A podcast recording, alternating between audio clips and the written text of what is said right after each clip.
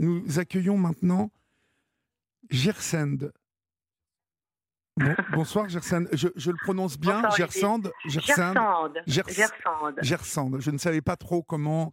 C'est la première fois que je m'adresse à une Gersande, donc euh, pardonnez-moi. Ah, j'en doute pas. bah, vous ne devez pas. Beaucoup, beaucoup voilà. en connaîtront. Vous, vous en connaissez d'autres, Gersande Oui, elles sont toutes concentrées à Versailles. Ça en dit long, hein. Ah bon? Ah bah oui. Ah bah racontez-moi. Alors, c'est quoi l'histoire de ce prénom? Ah, c'est un, nom à l'origine qui était euh, allemand. Oui. Euh, avant le XVe siècle et puis qui, qui s'est répandu un peu plus en France. Euh. il y en a une quand même qui est très célèbre qui s'appelle Gersande de Sabran, oui. qui est la fille du comte et de la comtesse de Paris. Euh, Très célèbre, ça dépend pour qui, hein. mais bon. oui, oui, je veux dire célèbre pour un, pour un milieu peut-être un peu plus restreint, mais bon, en tout cas connu dans, dans notre univers.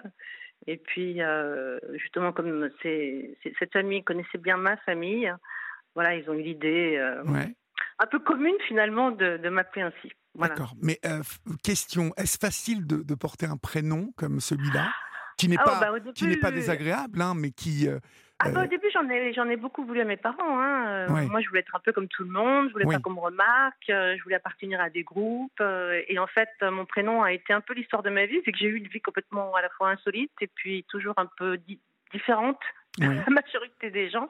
Alors, je sais pas si c'est mon prénom qui m'a amené à vivre une vie un peu, un peu, un peu différente de la majorité des gens, ou si c'est ma personnalité. je sais pas. En tout cas c'est un prénom qui m'a qui a été à la fois pesant et en même temps que j'ai apprivoisé avec le temps et oui ben normal et qui, m'a apporté beaucoup de bonnes choses quand même hein, qui m'a apporté plus de bonnes choses je pense que, que de mauvaises choses quand même mhm. heureusement. Non non mais, mais euh, voilà, c'est difficile de porter oui, il, il, est, il, est, il, est, joli ce, ce, ce prénom euh, mais, j'aime euh, beaucoup aujourd'hui. mais voilà c'est ce que j'allais vous dire. Je pense que voilà euh, en, en, mûrissant vous avez apprécié d'avoir un un prénom euh, eh ben, Il y a plein d'avantages, hein, parce que la manière dont on prononce son prénom, dont, dont, on prononce votre prénom, vous apprenez énormément sur la personne. Vous savez d'où il vient, si vous le prononcez parfaitement. Euh, ça peut susciter des questions, ça permet justement de rentrer en relation. Vous en avez d'autres qui, qui, vont pas le dire, qui savent pas, qui retiennent jamais. Donc vous savez que lui, euh, il vous zappe. Euh, On apprend énormément. Rien qu'en prononçant votre prénom, vous savez qui, qui est la personne, comment l'aborder et d'où elle vient. D'accord. Bon, et moi qui ai prononcé Gersinde, donc ça veut dire quoi de moi? Ah ben on sait que vraiment c'est sorti de votre univers, hein, c'est une découverte. c'est vrai, c'est vrai. Et pardonnez-moi encore, je suis vraiment désolé. Non mais au contraire, au contraire, j'aime ça. Bon. ça me permet de vous découvrir. Alors. Parce que en général, on connaît pas mal au travers de mon prénom. Très bien. Oui, alors donc, allons-y. Qu'est-ce qui vous amène Quel âge avez-vous, euh, Gersande Moi j'ai 52 ans. D'accord. Et de quoi voulez-vous me parler? Vous m'avez parlé d'une vie euh, euh, à part Oui, j'ai eu effectivement une vie à part, mais en même temps, je ne vais pas jouer des exclusives, mais il s'avère que par rapport au parcours de mon entourage, euh, c'est vrai que là, pour le coup, mon prénom a un sens.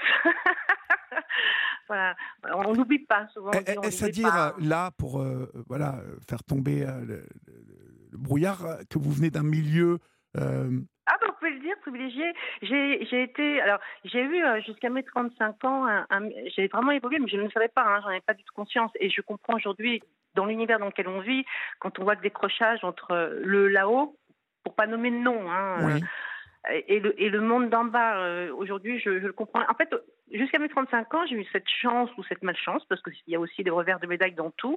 J'ai vraiment vécu dans un monde euh, paradisiaque. Alors, je le dis qu'avec le recul, hein, parce qu'avant, c'était ma normalité.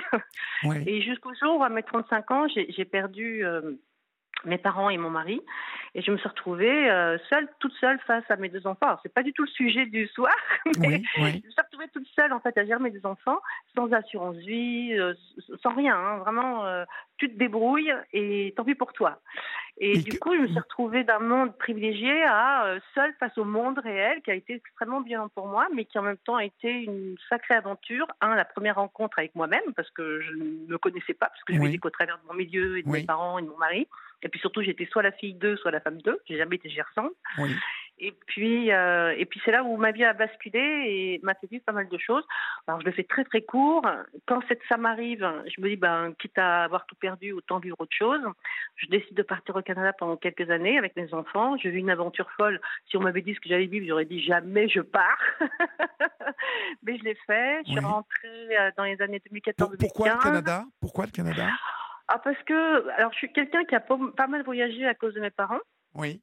Et puis le Canada, à l'époque, euh, dans les années 2007-2010, c'était très très prisé. On nous parlait de ce pays comme un Eldorado. Oh, je vais y arriver, aidez-moi. Euh, un Eldorado. Un Eldorado Merci. Comme quoi tout était possible, qu'on pouvait travailler, que c'était simple. Effectivement, c'est simple, je, le confirme, en tout cas à l'époque c'est simple. Euh, c'est un pays extrêmement euh, accueillant, qui n'a aucun jugement sur personne, où tout est possible. On vous prend tel que vous êtes, avec, euh, avec tout ce que vous avez de bon. Et surtout, ce que j'aime, et c'est peut-être là où on va, en fait, ça va faire une super transition, il y a une égalité entre les hommes et les femmes qui est extraordinaire. Je me suis jamais sentie rabaissée ou, mise dans une case rêve d'aller euh, au Canada, je n'y suis jamais allé. Ah bah, rien que pour ça. Euh, Mon frère, il y a été récemment, il a, il a quelques toutes petites années en dessous de moi, donc euh, genre 5 ans. Il y a été, mais juste passé 10 jours, mais rien qu'en 10 jours, il m'a dit c'est impressionnant comme on se sent considéré. C'est-à-dire qu'en fait, on vous, on vous aime si vous avez vraiment des qualités, euh, et en général on en a tous, même ceux qui ne le savent pas, euh, je vous assure que vous êtes considérés, peu importe votre couleur, votre religion, et surtout votre religion, le côté politique, on s'en fout, on s'en fout. C'est pas le sujet. Le sujet, c'est qu'on puisse travailler ensemble. Et en fait, toute la valeur du travail, à mon avis, est culturelle là-bas et change tout. Mhm. Parce que c'est soit vous travaillez, donc vous développez un réseau, donc vous vous entraidez, et vous n'avez pas d'aide, ou soit vous êtes plein d'aide, mais par contre, la valeur du travail, la valeur amicale, la valeur sociale, la valeur politique n'a plus de valeur, si vous voulez. Tout le monde se critique et tout le monde pense avoir raison. Et euh, il, y a, il y, a, quelque chose, euh, tous mes copains qui sont allés au Canada, euh, alors ce n'est pas du tout pour ça que j'ai envie d'y aller, hein, mais m'ont dit, vous me parlez de l'égalité homme-femme. Ah oui. Et, et, m'ont tous dit, Olivier, tu verras, quand, quand tu iras là-bas, c'est un truc de dingue, mais ce sont les femmes qui te draguent. Oui, alors oui, ça c'est un truc euh, qui est assez dingue. ouais, non mais vraiment. Euh, euh, oui, alors c'est ce que disent les hommes là-bas. oui, ça c'est une perception d'homme, ce qui est vrai, parce que là-bas, oui, peut-être c'est une perception d'homme. Oui c'est un regard d'homme. Moi, ce qui m'a beaucoup choqué là-bas en tant que femme, et je n'ai pas été la seule, hein, je ne connais aucune femme qui dirait l'inverse, c'est qu'on se sent euh, euh, pas du tout dragué. Alors les hommes, c'est pour vous dire à quel point ici on se plaint, parce qu'on est constamment sollicité. Enfin, a priori, quand on a une bonne bouille, par exemple, pour celle qui va bien, on est quand même, moi je, j'ose le dire, c'est très fatigant d'aller faire ses courses, juste cinq minutes, même aller chercher euh, une baguette, c'est un peu chiant pour moi. mais je pense que c'est le cas pour beaucoup de personnes, c'est pas que moi, c'est juste que l'idée de, de, juste traverser la route, vous savez qu'il y a un connard qui va encore vous aborder pour un. Mais souvent très sympathiquement. Hein. Encore ce matin, j'ai déposé une enveloppe juste à la boîte aux lettres à 500 mètres de chez moi. C'est gentil comme tout, mais j'ai pas besoin de l'entendre. C'est son problème, c'est pas le mien. Et il me disait que j'étais ravissante et que j'avais des bottes magnifiques. C'est super cool. Ça, ça, pourrait me donner envie d'être de bonne humeur. Mais si j'ai acheté ces bottes, c'est parce que je les aime. Et vous n'avez pas besoin qu'on vous fasse de commentaires dessus. Je n'ai pas besoin qu'on me fasse de commentaires. voilà. Là-bas, vous serez jamais embêté. Et alors, ce qui est très étonnant, c'est que les hommes ne savent pas draguer. C'est-à-dire qu'il n'y a pas une période de préliminaire ou de séduction. Ah oui. C'est oui, parce que la loi est très stricte là-bas et c'est peut-être le sujet dont je voudrais parler. Là-bas, on vous drague pas. Draguer, c'est ou alors on vous demande en fait l'autorisation. C'est-à-dire qu'on vous demande l'autorisation et souvent c'est maladroit si on n'est pas très bien éduqué, c'est qu'on va te dire tout de suite est-ce que est-ce qu'on peut coucher ensemble? Est-ce qu'on peut faire l'amour ensemble? Ah oui, c'est assez direct. C'est assez direct, voilà. Vous pouvez boire un café, vous sentir bien, et puis au bout de 15 minutes, euh, on va chez toi ou chez moi. Je dis non, mais j'en suis pas encore là, là. ah oui, oui, donc mais c'est pas moi qui raconterai encore mieux. je uh-huh, pense que uh-huh. moi, j'étais pas dans cette. Euh, en tout cas, j'étais pas disposée à avoir des relations avec ces hommes là-bas, parce qu'ils ont vraiment une façon euh, qui, est vraiment à l'opposé de, la France. C'est là où on se dit quand même qu'on a des hommes. On parle toujours de, de French touch, mais c'est un peu ça. C'est que le, français ou même la française, on a quand même la chance d'avoir cet art dans la séduction, même si on est toujours sollicité. Là-bas, on n'est jamais sollicité. Ah Pourquoi? Parce que sinon on est considéré comme harcelé. Et là-bas, le harcèlement, c'est ah oui, ça, ne rigole pas du tout là-bas. C'est l'opposé de chez nous, et c'est là, ce qui, c'est là où moi j'étais justement, euh, on va dire, euh, je ne sais pas quel terme je pourrais employer. On est dans, des extrêmes. On est dans des, dans des extrêmes. On est dans les extrêmes, et c'est pour ça que j'ai toujours dit, si vous confondez la culture canadienne, pas américaine, hein, canadienne, parce qu'il y a, beaucoup plus soft, avec la culture française, on arriverait à une culture équilibrée. Vraiment. Parce que vraiment, c'est deux extrêmes pour tout pour tout. Et donc, pour parler de harcèlement, le fait de pouvoir vivre en liberté, à minuit, avec une jupe courte, euh, peut-être même avec des, bon, c'est pas mon cas, mais avec des, grands décolletés, vous ne serez jamais embêté. D'ailleurs, pendant très longtemps, ce pays a été vraiment euh, désigné comme pays très sécuritaire. Vous pouvez laisser vos voitures euh, euh, ouvertes, la maison ouverte. Il y aura toujours un voisin pour tout surveiller. Mais par contre, il y a l'envers du décor, c'est-à-dire que le policier, s'il est appelé par dénonciation, il arrive et il vous embarque. Oui, d'accord. On est très surveillé. Alors, faut, donc tout le monde finalement s'autorégule. C'est ce qui manque en France. Et en plus, en France, on n'est pas considéré. Alors là, j'en viens à mon cas et, et, je pense que je représente pas mal de femmes. pas toutes les femmes, mais beaucoup de femmes c'est que en France, on, ne considère pas la place de la femme, que ce soit au travail, dans la société, ou même au sein des familles. Et ensuite, il y a les histoires de, de différences sociales. C'est-à-dire que nous, on est éduqués, on est dans le respect et on n'a pas toujours conscience euh, du monde sombre qui nous entoure, et notamment dans les périodes de crise, les crises économiques, les crises énergétiques, enfin, qui sont souvent liées d'ailleurs les unes des autres qui font qu'aujourd'hui, on est beaucoup plus sollicité par les gens qui, qui vont vous vous happer, parce que moi j'ai été happée, j'ai oui, été, enfin, on va en parler avoir été volée. on m'a volé ma vie pendant deux ans. Et ma grande question, c'est de me dire où a été ma responsabilité là-dedans. Et j'ai fait beaucoup de recherches pour essayer de, de comprendre, pour pas pas me sentir ni coupable, ni honteuse de ce que j'ai vécu, et, et surtout euh, de trouver un sens à ce qui m'est arrivé, et, et, surtout que ça ne m'arrive jamais plus. Mais j'ai été volée, happée, kidnappée. Oui, nous allons en parler. Euh, pour finir sur le sur le, le, Canada, il y a aussi une grande liberté. Euh, les sectes là-bas sont beaucoup plus tolérées euh, me semble-t-il. Hein. Les, les, sectes, oui. Les, euh, je sais qu'il y a, y a beaucoup oh. de mouvements sectaires là-bas. Vous n'avez rien remarqué de ah, spécial? ah, C'est anti-sectaire là-bas. Hein. ah, c'est anti-sectaire? Je, ah, je bah croyais qu'il y avait une grande tolérance pour toute croyance au Canada. Eh, oui, oui, c'est ça que je veux dire, pardon. On s'est mal compris. On n'utilise pas les mêmes termes. On est bien d'accord que là-bas, moi je sais que je vivais dans le quartier juif, à cheval entre le quartier juif et français.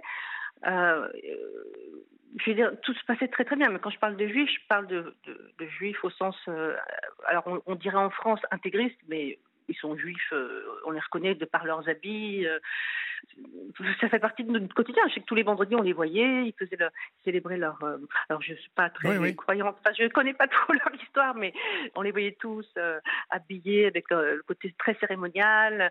Mais on, vivait ça comme un spectacle. Le Shabbat. le vendredi, Exactement, merci. Mmh. comme je sais qu'ils ont plusieurs fêtes, je ne sais jamais lesquelles parce qu'ils ont tous des jours un peu, un peu différents. Mais pour nous, c'était plus une curiosité et même un apprentissage.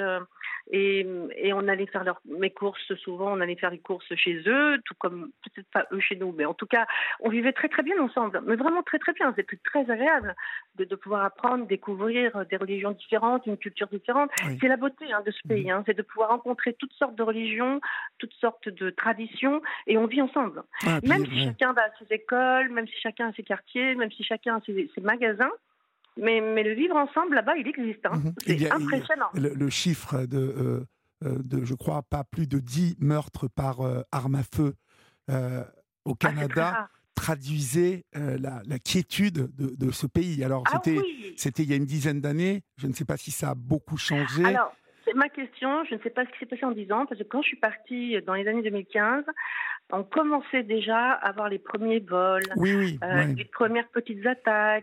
Ces dix dernières années, ça a un peu changé. Ça un peu changé. mais comme le je monde, pense que ça s'est un peu dégradé. Comme le monde change, mais sûrement pas. Euh, en tout cas, je pense que. Euh, alors, pas en bien, mais le Canada reste quand même une, terre très très sûre. C'est pas en dix ans que ça s'est délabré complètement du tout. Ouais, mais, je pense que la crise, les crises successives ont dû, ont, dû, mettre mal. il y a eu toute la période. Les crises, c'est simple. À partir du moment où on n'a pas d'argent, on, vole plus, on agresse plus. c'est connu. Hein. Il, y a, un effet euh, euh, normal, je dirais, voire mathématique. Mhm. Euh, vous supprimez l'argent à quelqu'un ou à plusieurs personnes et il faut bien que la survie prenne le dessus. Et forcément, on va utiliser les gens qui ont qui vivent mieux et qui sont pas toujours conscients. De, là où ils viennent et, qui vont forcément se faire happer. Mhm. D'où mon histoire. Alors, c'est votre histoire, car vous, vous allez nous raconter votre histoire, celle d'une d'une jeune femme hein, d'un milieu plutôt favorisé, qui... Alors, favorisé jusqu'à mes 35 ans, j'insiste, parce que je me retrouve quand même, il faut quand même le savoir, je me retrouve sans rien. Alors, comment vous vous retrouvez sans rien à 35 ans en ayant eu des parents qui avaient de l'argent et tout ça Eh ben ouais, mais en fait non. Bah, qu'est-ce qui s'est passé À la fin, non. Ah ouais, c'est dingue. Hein. Bah oui. Euh, eh ben j'ai, j'ai comment dirais-je, j'ai pour la faire très très courte. Bon alors déjà dans mon cas, j'ai un mari qui qui meurt. En fait, j'ai des j'ai des parents et un mari qui meurt pas dans les bonnes circonstances au bon endroit. Donc, euh, il y en a un, euh, l'assurance vie prend pas en charge parce que la petite clause dit que euh, que ça rentre pas en ligne de compte. L'autre, il décède à l'autre bout du monde, dans un pays invraisemblable où, euh, en fait, c'est très difficile de pouvoir faire des enquêtes sur place. Et la troisième euh, personne, qui était ma mère, qui est décédée un peu avant, dans d'autres circonstances qui ont fait que aucune clause n'a fonctionné. Donc, ah oui, c'est fou ça. Ah oui, c'est fou. Et là-dessus, vous rajoutez des héritages. bon, on était jeunes enfants, on avait 30, entre 25 et 35 ans. Vous étiez combien? Bon, on était quatre, donc euh, je pense qu'il y a eu beaucoup de colère, beaucoup d'émotions. Bon, comme tous les héritages, beaucoup d'embrouilles. Beaucoup d'embrouilles. À la fin, on finit par dépenser beaucoup d'argent euh, avec des avocats et à la fin, il reste plus rien. c'est ça. Sauf pour les avocats. Parce que sauf pour les avocats. Mais l'immaturité, plus, euh, plus tous ces, toutes ces confusions successives qui sont arrivées, ces tragédies qu'il a fallu gérer, ont fait qu'en fait, euh, on a voulu euh, défendre euh, les intérêts de mes parents parce qu'ils ont été percutés, mais ça a été des dépenses d'argent, de temps, qui ont finalement, à la fin, c'est arrivé par un non-lieu. Euh, mon mari, bon bah, il n'y avait plus rien à faire, euh, c'était net, c'était net. Et puis moi, je me suis pas défendue, j'ai rien. Je me suis dit bon, il bah, n'y a rien, il n'y a rien. Moi, le, seul objectif que j'avais, c'était de me dire, il faut s'en sortir maintenant. Je ne vais quand même pas attendre de trois ans la vie d'un juge pour savoir quelle chose je vais te manger. Il y a des moments, il y a des priorités. c'est ce que j'avais dit à mes frères et sœurs. Il y a des priorités. Euh, là, il ne s'agit pas de savoir si il est mort. Ils sont tous morts. On, ne peut pas les faire revivre. Pourquoi partir dans un délire juridique où vous allez tous perdre de l'argent? Être. Enfin, moi, ça a été ma réaction. Les gens ont dit que j'étais un peu dans le déni. Non, c'était pas du déni, c'était de me dire on ne peut pas partir dans un délire où de toute façon le résultat sera le même. Ils sont morts, ils sont morts. Mhm. Et avoir de l'argent de leur part, ça va faire quoi? Euh, S'acheter une maison? Non. Vous croyez que la justice va être de l'autre côté? Non. D'ailleurs, dans les trois cas de figure, ça a été bien. Bon, moi, j'ai pas, j'ai rien fait pour mon mari, mais pour mes parents, mes frères se sont lancés dans l'aventure et, forcément ça a compliqué beaucoup de choses. Euh, Total des courses, euh, cinq ans plus tard, euh, voilà, le résultat était le même avec des cheveux blancs, limite des divorces et à la fin une frustration énorme. Alors, et, ça fait une famille qui après est dissolue. Enfin voilà. Donc voilà pour la partie présentation, on va dire. Ouais. vous, vous, vous allez tomber dans les griffes d'un d'un homme, d'un gars, d'un gars, voilà, que vous rencontrez où, comment? Vous le rencontrez où et comment J'habite à Paris à ce moment-là. J'habite à Paris. Je suis plutôt contente. Je suis plutôt assez heureuse parce que je trouve un boulot. Euh, j'avais quitté, j'avais je ne vais pas faire mon passif, mais disons que j'avais un super job, j'avais enfin mon appart, mes deux enfants étaient étudiants, donc euh, j'étais plutôt sereine et plutôt fière de moi d'avoir trouvé le bon poste, le bon appartement, euh, dans le bon lieu. Donc euh, j'étais super fière de moi. Et puis, euh, bon, et, alors, il faut savoir que moi, je travaillais beaucoup parce qu'il fallait absolument que j'assume mes deux enfants. Voilà, donc, euh, maman solo. ah ouais, ouais, maman solo depuis 15 ans. Et c'est vrai qu'à un moment donné, je me suis dit, bon, c'est peut-être pas mal que je me trouve un homme. Euh, maintenant que je suis plus sereine, euh, que j'ai toutes mes expériences, que je comprends mieux le monde d'aujourd'hui dans lequel on vit, que je comprends d'où je viens, que je comprends que j'ai beaucoup de chance finalement, que mes parents m'avaient finalement bien éduquée, bien armée. Donc maintenant que j'arrivais enfin à une stabilité, une certaine sérénité, je me suis peut-être penser un petit peu à moi, me trouver un homme quand même, parce que mine de rien, à l'époque j'avais 48 ou 49 ans, et je me suis dit bon allez, Gersande, on y va, euh, trouve-toi un homme, un bien, un fort. Et une épaule, mais un vrai mec. En fait, j'avais surtout besoin d'un vrai mec parce que j'ai appris beaucoup en 15 ans. J'avais déjà beaucoup appris avec euh, du temps de mes parents et de mon mari, mais j'avais vraiment besoin d'avoir un mec qui soit polyvalent, c'est-à-dire qui soit vraiment capable d'être aussi bien dans des beaux milieux que des milieux simples, parce que le Canada m'a fait aussi découvrir la simplicité des choses et d'aimer les gens comme ils sont. donc j'avais besoin d'un homme assez complet. Et figurez-vous que je finis par le trouver, mais de façon complètement dingue. Alors, je ne vous cache pas, je ne l'avais pas dit à mes enfants sous cette angle, parce que bon, voilà, j'étais un petit peu honteuse. Bon, je reste un peu honteuse de certaines choses. Mais Ouh, ça sent le réseau social, ça. Voilà Exactement. Et en plus, c'est marrant parce que j'étais pas très réseau. Et euh, un jour, j'étais un petit peu en colère du 1er janvier 2021. Et le 1er janvier, je, je, je suis sur un réseau social et le gars prononce pas bien mon nom et je je, je, sais pas pourquoi j'ai fini par répondre en disant euh, en insistant en disant je, je m'appelle pas comme ça mais je m'appelle Gersand il faudrait temps que vous appreniez à écrire. Mais ça aurait pu tomber sur n'importe qui. Je savais même pas qui c'était. Je m'en foutais. C'est juste que j'étais énervée. Il fallait que je me défoule. J'avais personne ce jour-là pour me défouler. Et voilà et je me retrouve devant ce message et, je lui fais cette remarque. Sans quoi il me répond. Et puis puis en aiguille on échange. Et puis finalement on se marre. Et finalement, je me retrouve au téléphone avec lui. Et, on se voit. Euh, alors, ça s'est espacé, mais disons que le 4 ou le 3 janvier, j'étais à Paris en train de déjeuner avec lui dans un magnifique restaurant. D'accord. Et quelle, impression vous fait-il, euh, les premières impressions qu'il vous fait? Mais je me marre. En fait, je n'avais pas rigolé depuis longtemps. D'accord. Je n'avais pas ri depuis longtemps. J'étais très travailleuse donc, euh, et très dans, dans ma mission de, de, faire en sorte que mes enfants aillent bien, que tout soit stabilisé, qu'on gagne de l'argent bref, euh, faire en sorte que tout aille bien, quoi. Et, alors, j'ai l'air comme ça de rire, d'être légère, mais c'est juste que c'est juste une joie de vivre que j'ai et que j'ai toujours eu. C'est juste que, je, vais le dire parce que je ne l'ai jamais dit, j'ai toujours eu l'angoisse de la fin du mois. Et les gens ne le savent pas, les gens ne l'imaginent pas, parce que c'est pas quelque chose que j'ai envie de dire, ni de révéler, peut-être parce que j'ai été éduquée comme ça. Euh, je ne dirai jamais que j'ai été très angoissée toute ma vie à l'idée de savoir comment j'allais faire la fin du mois. J'ai toujours une visibilité assez court-termiste parce que euh, j'ai jamais gagné beaucoup, beaucoup beaucoup, beaucoup d'argent au point de pouvoir économiser énormément. Pourquoi? Parce que voilà, j'ai envie que, enfin, les enfants ça coûte cher, surtout quand ils font des grandes études, euh, et que je ne peux pas mettre tant que ça d'argent de côté. Donc j'ai surtout beaucoup donné pour que mes enfants puissent être dans les meilleures écoles, être voilà, dans les bonnes conditions pour qu'ils puissent euh, faire comme, comme, comme s'il y avait un papa. Alors c'est vrai que moi j'étais un peu comme ça et je suis toujours un peu comme s'il y avait un papa, on va, on va faire les deux rôles. Voilà. Donc j'ai un peu mené ma vie comme ça. Et donc je rencontre cet homme-là et, et, ce gars-là n'a rien à voir avec moi. Mais par contre, il est très américain.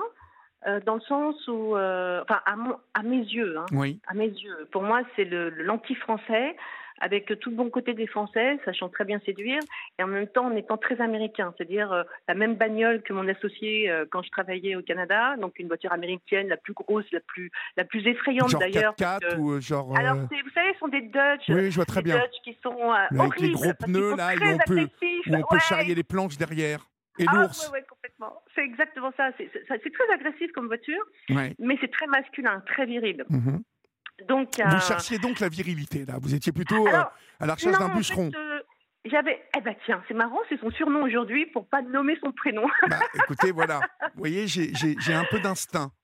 Ah bravo, bravo, c'est son surnom, parce qu'on ne veut pas nommer son nom à la, maison. Donc effectivement, je on va l'appeler bûcheron. Donc. On va l'appeler bûcheron, c'est bon, c'est parfait, ça me va très bien. Mhm. Donc je me retrouve. alors c'est marrant parce que lui, il, est, il, est, il sent qui je suis. Euh, alors, ça, ça, ça c'est normal que. Enfin, maintenant, je le dis avec le recul. Alors, je vais le dire avec le recul, mais avant de continuer mon histoire, je voudrais quand même dire aujourd'hui, pour que les gens comprennent bien la gravité de, mon histoire, aujourd'hui, cet homme a été en garde à vue pendant 48 heures, a été perquisitionné parce qu'il avait beaucoup d'arbres à la maison. Il est, il est du sort, parce que c'est aussi mon témoignage, c'est qu'aujourd'hui, donc tout week-end, il a été en garde à vue, perquisition chez lui, euh, et ce lundi matin à 10h, j'ai eu les nouvelles du procureur pour savoir quelle décision il allait donner. Et le, la décision du procureur, ça a été de classer ma plainte pour viol et agression sans suite. Ah, sympa. Voilà. Sympa. Voilà, donc euh, ça, c'est la finalité de l'histoire. Comme ça, les gens comprennent quand même que j'en parle avec beaucoup de légèreté comme ça, mais euh, vous ne me verrez jamais me positionner comme victime. Je ne serai jamais en train de pleurer. Je, voilà, je, suis comme ça. Enfin, en tout cas, de votre point de vue, euh, on parlera des violences physiques, psychologiques dans cette histoire, mais euh, il y a eu il y a eu viol de votre point de vue. Ah mais euh, pas que de mon point de vue. Alors alors, alors je, vais vous dire tout de suite parce qu'on va parler tout de suite du sujet de la violence, de la du viol. C'est quelque chose que j'ai découvert que je ne savais pas. Alors j'ai porté effectivement une fois plainte parce que ce jour-là c'était pour moi c'était tellement euh, hors norme. Les limites avaient été dépassées. Quoi. Oui. Je sais pas ce que c'est, mais protège-toi. Parce que qu'est-ce que ça va être la prochaine fois? Donc j'ai voulu au départ juste mettre une main courante en disant écoutez, voilà ce qui m'est arrivé, je ne sais pas si c'est bien, je ne sais pas si c'est mal, mais tout ce que je sais, c'est que je dis tellement souffert qu'il faut que j'en parle. Voilà. Et elle, elle m'a dit, mais ça s'appelle un viol. Ça, c'est la policière qui vous a dit ça Oui, c'est la policière. Et moi, j'ai dit, on ne peut pas se violer en couple. Mais bien sûr que et ça, c'est ce que je... Eh bien oui, mais je ne le savais pas. Donc pendant un an et demi, je confirme, j'ai été...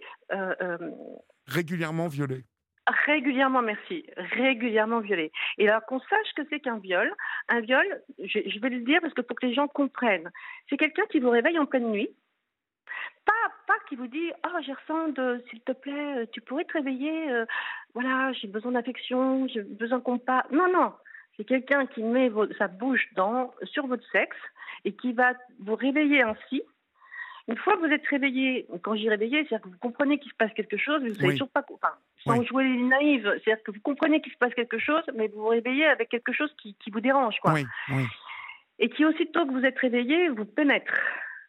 Et, et vous êtes encore endormi, hein, en sachant que moi, je travaillais beaucoup. Donc, vous comprenez que le gars, qui est censé être votre homme, vous a réveillé en pleine nuit, vous pénètre sans même vous avoir embrassé, vous avoir fait même une once de caresse, euh, ou même juste averti. Euh, euh, et voilà. Et vous êtes en train de, vivre ça, et vous vous dites, ouais, ok, mais d'abord, moi, mon sommeil, c'est super important. J'ai besoin de mes 8 heures si je veux être au top la, journée.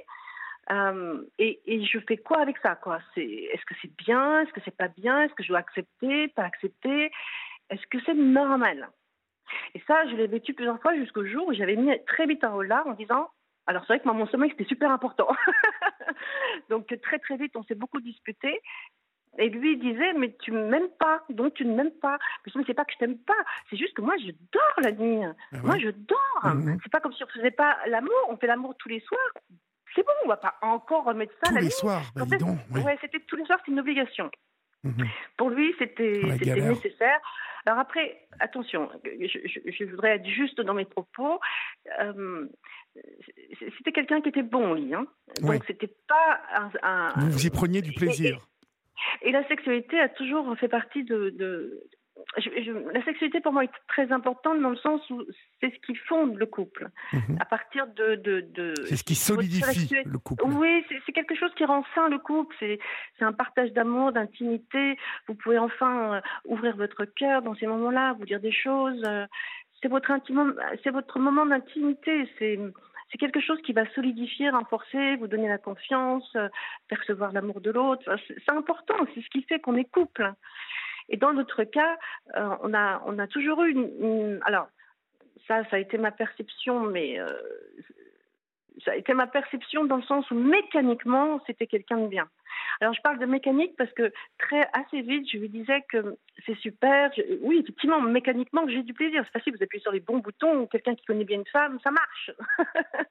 le seul problème, c'est que ça suffit pas la, la, technique, ça suffit pas la mécanique. Maintenant, après, il faut de l'amour, il faut un échange, une complicité. Il faut quand même plus que ça. Enfin, celui qui a toujours vécu une belle on va, on va revenir en arrière, Gersande. Oui, euh, on, sera amené à reparler de, justement de ce moment, euh, en tout cas de, ce moment qui est un moment d'amour, de d'échange sexuel, débat sexuel consenti, et ce que vous venez de nous décrire? Mais revenons euh, au début de l'histoire. vous vous, vous marrez? Oui, alors donc, effectivement, quand je le rencontre, je découvre, il se passe quelque chose dans mon corps. Il faut quand même, il faut le dire. Au moment du repas, d'abord, je rigole comme, comme j'avais, il y avait longtemps que j'avais pas ri. Vraiment, je vous le dis. Alors, quand on dit qu'un homme, quand il vous fait rire, c'est à moitié drôle. Eh ben, dans mon cas, pour la première fois en, 49 ans, je, je, reconnais que j'avais oublié ce que c'était que de rire de la part. Il était extrêmement drôle, mhm. vraiment, mais pas drôle gras. Vraiment, il arrivait, moi, moi, Gersand, à me faire rire. Peut-être que la femme d'à côté, il n'aurait pas réussi, mais moi, il, était, il était décalé, tellement décalé, tellement, tellement lui, quoi. Je veux dire, euh, aucun complexe. Euh, pourtant, il était arrivé, il m'avait prévenu, pas les cheveux coiffés, habillé en vrac. L'américain Quel âge? Quel âge? Il, 50, on avait 5 ans d'écart, donc 53 ans. 53 ans, et, donc euh, il, venait de province, hein, je crois? Ah oui, alors il vient d'un milieu qui est opposé au mien. Alors ça, c'est le côté. C'est pour ça que je parle d'américain plus que d'un. En France, on va dire qu'il est d'un certain milieu, c'est-à-dire un milieu plutôt ouvrier. Mhm. Moi, dans, ma perception, euh, de par mes voyages, je dirais tout simplement que c'était quelqu'un qui était. Euh, euh, un américain. C'est-à-dire que c'est un gars qui s'est fait tout seul, qui, qui, a monté ses boîtes. Un peu un cow-boy. Un cow-boy, c'est très bien dit. Ouais, mhm. un cow-boy. Ah ouais, un cow un, gars, un, self-made man, euh, habile de ses mains, euh, en tout cas. Ah oui, extraordinaire. Euh, ah oui, oui. Un gars qui, qui à l'américaine, hein. voilà, à l'américaine, qui était capable de bosser, de gagner, d'aller gagner des très ronds. Très bosseur. Ah ouais, très bon, très bon, très bon chef d'entreprise dans le sens où c'est quelqu'un qui sait convaincre pour gagner contrat. C'est quelqu'un qui est capable de vous faire croire n'importe quoi. Excellent. Baratineur baratineur, je pas de le dire, mais oui, c'est quelqu'un qui a une force de persuasion extraordinaire. Mhm. Extraordinaire. Moi, il m'a fasciné. Hein. Vous allez n'importe où, il l'obtient. Non, il faut le savoir. donc, donc euh, un, gars qui euh, a, un certain charisme, euh, ah oui. qui, qui ah agit tout de suite sur vous. Ah ben oui, ah, mais j'ai vu mes lumières s'allumer. J'avais, je savais pas qu'ils étaient éteintes. Disons qu'il y avait d'autres choses qui m'animaient, mais voilà, euh, moi c'était plus de l'instinct de survie, c'est vraiment nourrir mes enfants, leur mettre un toit sur la tête et surtout subvenir leurs besoins. Ça a été ma priorité depuis 15 ans. Donc euh, savoir que j'allais m'amuser, euh, non, je n'étais pas une femme qui m'amusait. Je pouvais m'accorder des sorties, tout ça, c'était pas le problème. Mais, j'étais une bosseuse. Quoi. Ma, mission, c'était mes enfants. Et ça a été aussi la seule raison de me lever tous les matins, si vous voulez. Bon, j'étais dans cette dimension. Jusqu'au jour où je rencontre cet homme qui m'allume des choses qui étaient complètement éteintes depuis des années et qui me fait euh, sentir vivante. Hein, euh. Et moi, je retrouve une énergie de dingue. Alors déjà que j'étais très pleine d'énergie, mais là, euh, je, découvre le bonheur, en fait. Je découvre le rayonnement, je découvre la légèreté. Voilà, et c'est quelqu'un qui faisait beaucoup rire, sauf qu'en fait, je suis complètement n'importe quoi. Enfin, c'est du délire chez moi. Je, ces gens-là, ces profils-là, ils sont. Alors, je ne vais pas nommer les profils parce que je suis partie du milieu RH, donc je vois très bien ce que c'est comme profil, mais je ne veux pas donner de nom parce qu'en fait, en France, on a donné des noms à ces gens-là qui, un, qui les valorise, deux, je trouve que c'est les restreindre dans un schéma qui ne leur appartient pas. Oui, puis comme nous, sommes, comme nous sommes tous et toutes uniques, euh, euh, on, oui.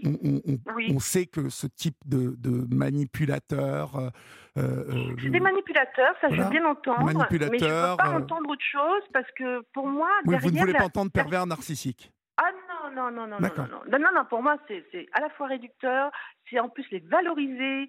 Non, non, non, pour moi c'est beaucoup plus complexe que ça, beaucoup plus profond que ça.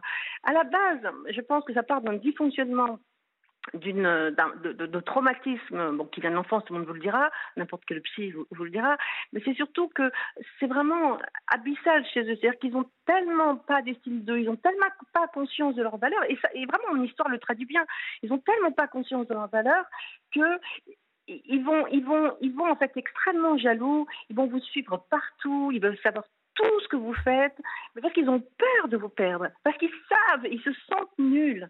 Donc, ils vont vraiment tout faire pour vous isoler, vous accaparer, vous prendre, vous, prendre votre cerveau, votre vie, votre pensée. Et, vous utiliser. Mais, mais ils ne savent pas, ils n'ont pas conscience. Je pense pas qu'ils. J'ose espérer qu'ils n'aient pas conscience dans, le schéma dans lequel ils sont, mais ils souffrent. Hein. Évidemment qu'ils nous font souffrir, mais, mais ils souffrent d'abord. Je pense vraiment que ils sont tellement. Moi, je vais vous dire pourquoi je dis ça. Parce que euh, au bout de 15 jours, alors pour faire une chronologie rapide, au bout de trois semaines, il me demande un mariage. Alors attendez, au bout de trois semaines, pardon, il me demande, il fait, il fait un bilan pour pouvoir acheter un appartement avec moi à, Boulogne-Billancourt. Au bout de trois semaines oh, Trois semaines. Ah mais je vous dis, on a vécu en trois semaines ce que d'autres vivent en deux ans. c'est là, là, où il est très fort quand même, euh, visiblement. Ah mais il, est très puissant, mais comme tous ces gens-là, hein, c'est pas que le mien. Hein, et je pense qu'ils sont tous dans ce schéma-là quand ils ont un peu d'intelligence, un peu de bagou, euh, et qu'ils ont chié toute leur vie, et qui, et qui. Mais par contre, ce qui est dingue, c'est qu'ils comprennent pas leurs valeurs. Sinon, leur vie serait Beaucoup belle. plus belle, ouais, ouais. Mais oui, leur vie serait magnifique. Euh, ils auraient réussi dans tout. Ce sont des gens qui n'ont jamais été mariés. Mais évidemment, ils auraient fait des choses fabuleuses. Euh, Vous entendez par là qu'il était malheureux? Au fond. Ah oui, oui, oui, oui, il est très malheureux. Très malheureux. À savoir que j'ai pas pu céder à toutes ces avances, à tous ces besoins. Euh, mais je dis avec le recul, hein, parce que j'ai beaucoup lu, beaucoup, oui. beaucoup peur de l'abandon, peur de l'abandon. Ah, peur de l'abandon et du rejet. Mais, j'avais compris ça avant. Mais, mais c'est même pas de la jalousie, c'est de la paranoïa. Alors je veux dire, il m'en a fait virer de ma boîte hein, à cause de ça, parce qu'il est rentré, il est rentré. Alors, en plus, c'est une boîte aéronautique, donc la sécurité hyper à fond, hein, avec que des polytechniciens, des centraliens. On était en train d'étudier la future, le, le futur. Euh, bon, j'ai pas révélé le secret, mais voilà, ils sont en train de développer un truc euh, super géant. Euh, donc voilà, hyper sécuritaire. Mais le gars, il arrive à rentrer.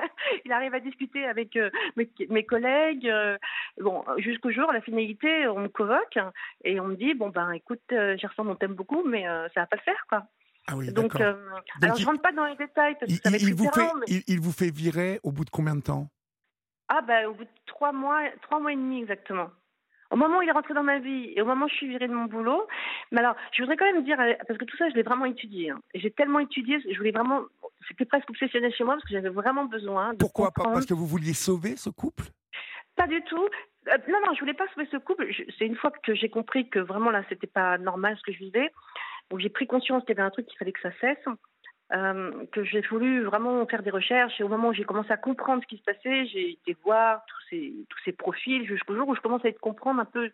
Voilà. Et je comprends en fait effectivement il y a une grande carence affective, un besoin abyssal de vouloir remplir ce vide, d'amour, enfin en tout cas de, de qu'on s'occupe de lui en fait. Euh, mhm. Il faut qu'on soit complètement à sa merci, s'occuper de lui. Euh, Mais ça n'est jamais assez, ça ne sera jamais assez. Jamais. Jamais. C'est comme si vous mettiez tout dans un puits sans fond. Je vois que vous, vous êtes allé euh, euh, travailler avec lui. C'est ça? Ah, Je vous entends. Avec les? Vous, vous, êtes allé travailler avec lui, pour lui, sans contrat, c'est ça? Alors, quand je me fais virer, alors il faut savoir, je voudrais avant de dire, de raconter la suite, ce sont des gens qui sont très calculateurs. C'est-à-dire qu'ils ont prévu tout ça à l'avance. Oui. Moi, j'ai mis des mois avant de comprendre ça. Hein. Ce sont des gens qui ont créé un scénario pour leur vie, pour leur vie, pas pour la vôtre, hein, leur vie et ils ont créé un schéma, un scénario, ils ont créé leur scénario. J'ai dû compliquer vachement sa vie, hein, mais il a quand même bénéficié d'un beau scénario quand même. Mais c'est un scénario qui était déjà anticipé, écrit.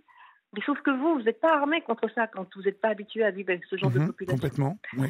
Donc, un euh, scénario où il avait décidé de vous emprisonner totalement, de vous ah, encercler, de, vous, ah, mais là, que vous lui apparteniez.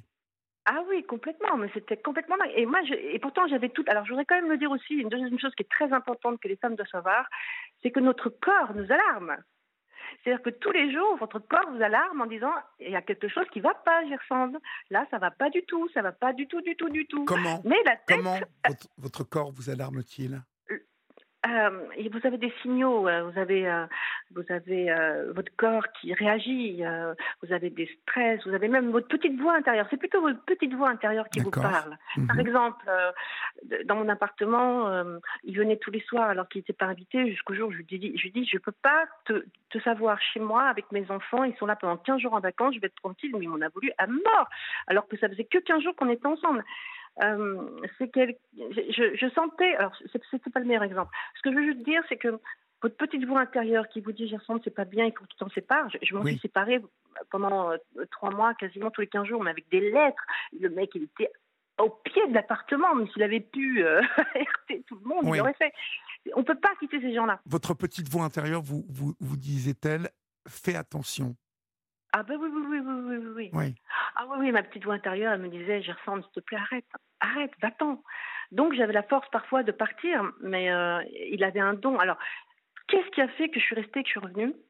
Ce sont des gens qui font des choses. Alors moi, je l'ai appelé longtemps Hercule. C'est quelqu'un qui a une puissance de feu pour vous convaincre avec une action. Mais quand je dis puissance de feu, je vais vous donner des exemples. Oui. J'avais acheté une maison euh, qui fait 200 mètres carrés, que j'ai toujours d'ailleurs, euh, j'avais fait venir pas mal d'entrepreneurs pour qu'ils puissent abattre un mur porteur. Et en fait, ça coûte une fortune, surtout si vous voulez mettre une grande barre de fer plutôt que de faire un, petit truc sympa. Oui. évidemment, je voulais mettre une barre de fer, je voulais vraiment que ce mur soit euh, disparaisse. Et eh ben lui, eh ben, alors que j'avais mis six mois pour euh, comprendre qu'enceinte, je n'arriverais jamais à voir cette grande salle, je serais obligée de me taper ces deux murs, ce mur-là qui, divisait la pièce en deux. Ben, c'est quelqu'un qui vient chez vous et qui me dit c'est ça que tu veux? Il va prendre une pioche, il va regarder, il va analyser, il va dire c'est possible. Je, peux abattre ton mur. Il m'a détruit mon mur. Un mur, alors j'explique, la pièce, elle fait 40 mètres carrés. Hein. réunis. Vous enlevez le mur, ça fait 40 mètres carrés. Donc j'avais deux pièces de 20 mètres carrés. Il m'enlève le mur, on a fait ça. Alors moi, comme je suis une travailleuse, tout comme lui, on avait une belle énergie tous les deux. On abat le mur à nous deux en une journée. et, il vous a fait le truc et il nous a m'a fait le truc. Alors comme il est euh, entrepreneur dans une boîte qui lui a permis aussi de d'avoir les bons outils au bon endroit au bon moment, il m'a mis ma barre de fer. Alors je sais plus comment ça s'appelle, euh, c'est un nom. Un nom une fortune. Euh, non, c'est pas comme ça. Un, un c'est pas grave. Une grande barre de fer. Ouais, merci, c'est ça. Donc il, m'a mis. Ce vous me demandez, hein, je, vous réponds. Oui, oui. Donc il me l'a mise. En une semaine, ma pièce était pas nickel. encore, parce que là, elle était euh, juste. Euh, on avait, on avait enlevé le plafond, on avait enlevé toutes les merdouilles sur les murs, le mur était enlevé, la barre de fer. Il est, ok, il était. Euh, voilà. Et donc, du coup, Hercule. Pourquoi Hercule? Hercule, parce que c'est qui a cette force? Euh, d'abattre un mur qui, qui, est épais, qui faisait à peu près 50 cm d'épaisseur. Oui, mais c'est pas pour ça que vous. Ah, ah, oui, Florian me dit un portugais, mais non. Hercule. un bûcheron. un bûcheron.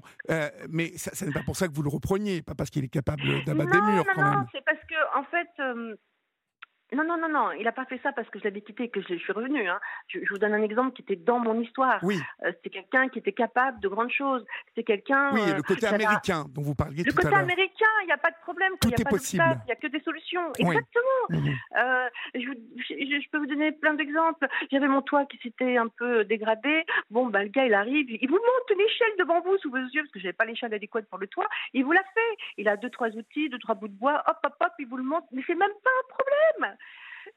je vous donne un autre exemple. Au bout de 15 jours, on est ensemble, il découvre que mon embrayage euh, fonctionne plus, ce qui était vrai. Euh, je devais mettre euh, ma voiture. Oui, il est mécanicien aussi, donc. Ah, il, est, il sait tout faire, ce gars-là. À l'américaine, je vous dis, ça se tout, ils sont complètement autonomes. Donc, dans son atelier, il avait tout pour pouvoir. il adore la, mécanique. Mhm. Donc, me voilà avec ma voiture perchée sur son truc, et le gars, il me refait mon embrayage. C'est complètement dingue. Mais moi, je suis alors je vous le dis, ça peut paraître dingue ce que je vais dire, mais là je suis en sidération. Oui, mais je vois ce que vous voulez dire. Oui, moi je suis pas capable de comprendre ce qui se passe. Le gars, il a pris ma voiture, j'ai même pas eu le temps de dire, bon, je paye quand même, je tiens quand même à le dire que tout ce qui faisait partie des travaux, tous les travaux qui ont été faits ont été payés par moi. Hein. Ça par contre pour faire. Alors c'est intéressant ce que je vous dis parce que ça va faire suite de mon histoire. C'est en fait, il me alors, c'est pas méchant ce que je dis, j'essaie d'être la plus juste, mais la partie violence économique passe par vous faire dépenser un maximum d'argent pour que vous n'ayez plus d'argent de côté. Ah oui, d'accord. Très important. Mhm. Parce que moi, au début, quand je le connais, il va me faire faire une opération des yeux. Sachez que pour ceux qui ont des lunettes, qui en ont marre de ne pas voir ce qui se passe sur leur iPhone, allez vous faire opérer pour 4000 euros, vous voyez comme une gamine de 10 ans. Incroyable, je sais. Que j'ai fait. Que j'ai fait. Mais moi, j'avais pas à dépenser 4 000 euros. J'avais besoin d'argent. J'ai des, des, enfants qui me coûtent de l'argent. Ils ont, ils ont 20 ans. Des études qui coûtent très très cher à cet âge-là. J'ai pas 4 000 euros. Mais je le fais. Je le fais parce qu'effectivement, je suis en souffrance par rapport à mes yeux. Et au fond, quelque part, il me convainc tellement que ça va changer ma vie. J'y vais. Et, il a raison. Et il a raison. Oui, il a raison. Je comprends. Mais n'empêche que. Mais vous n'avez pas les moyens. Il a raison, mais vous n'avez pas les moyens. Voilà. Oui, parce que même si je travaille, j'ai des priorités et ce sont. C'est pas que c'est mes enfants, mais ils arrivent à un âge où ils coûtent de l'argent. Et ma priorité, c'est pas mes yeux. Ça, peut attendre encore deux ans, deux, trois ans. C'était mes enfants. Et ma petite voix m'avait dit Gersande, c'est bien, mais tu peux attendre. Tu as vécu jusque-là avec tes lunettes, tu peux peut-être attendre encore un an ou deux. Mhm. C'est pas urgentissime, c'est n'est pas mhm. vital. T'es pas en danger de mort.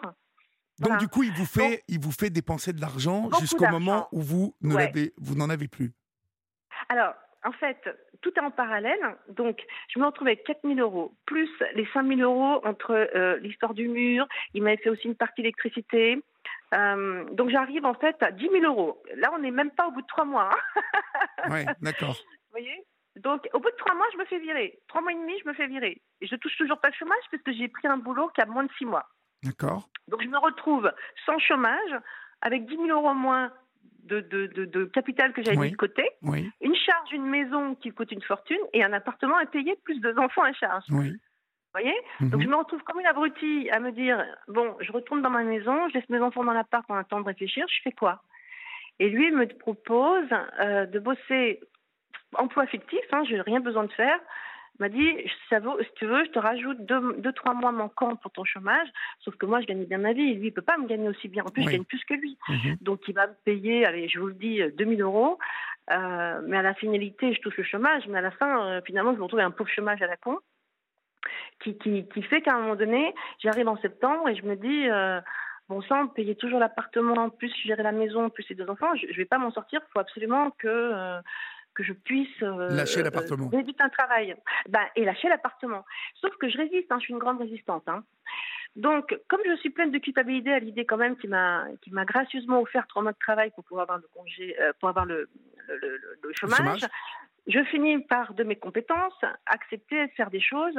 Donc, à savoir, euh, je lui fais faire. Alors, moi, j'ai des compétences en RH, hein, c'est-à-dire en management de en management de transition, en sachant que je ne savais pas, mais sa boîte allait très mal. Euh, crise sociale, crise budgétaire, euh, bref, en gros, pour la faire courte, pour avoir évidemment fait un audit chez lui et puis avoir travaillé finalement assez longtemps, euh, c'est une boîte qui était dans les années 80 et qu'il fallait vraiment remettre vite à niveau à tous les niveaux. Oui, et comme, tout, euh, comme tous les gars du bâtiment, euh, comme les artisans ou comme les petites boîtes, peuvent souffrir aujourd'hui et devoir payer ah des charges.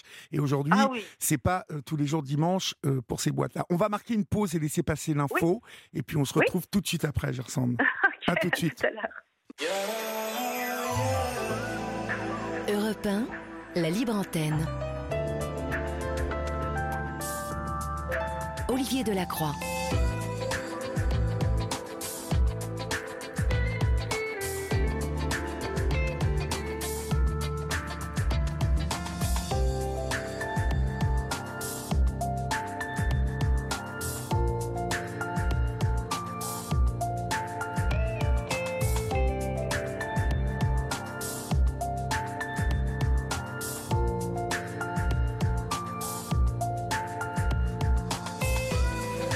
Minuit passé de 4 minutes et si vous nous rejoignez maintenant, j'ai toujours une pensée particulière pour tous mes confrères, toutes mes consoeurs qui sortent euh, des chaînes info à cette heure-là et qui euh, me font souvent signe. Alors euh, bon retour chez vous les amis.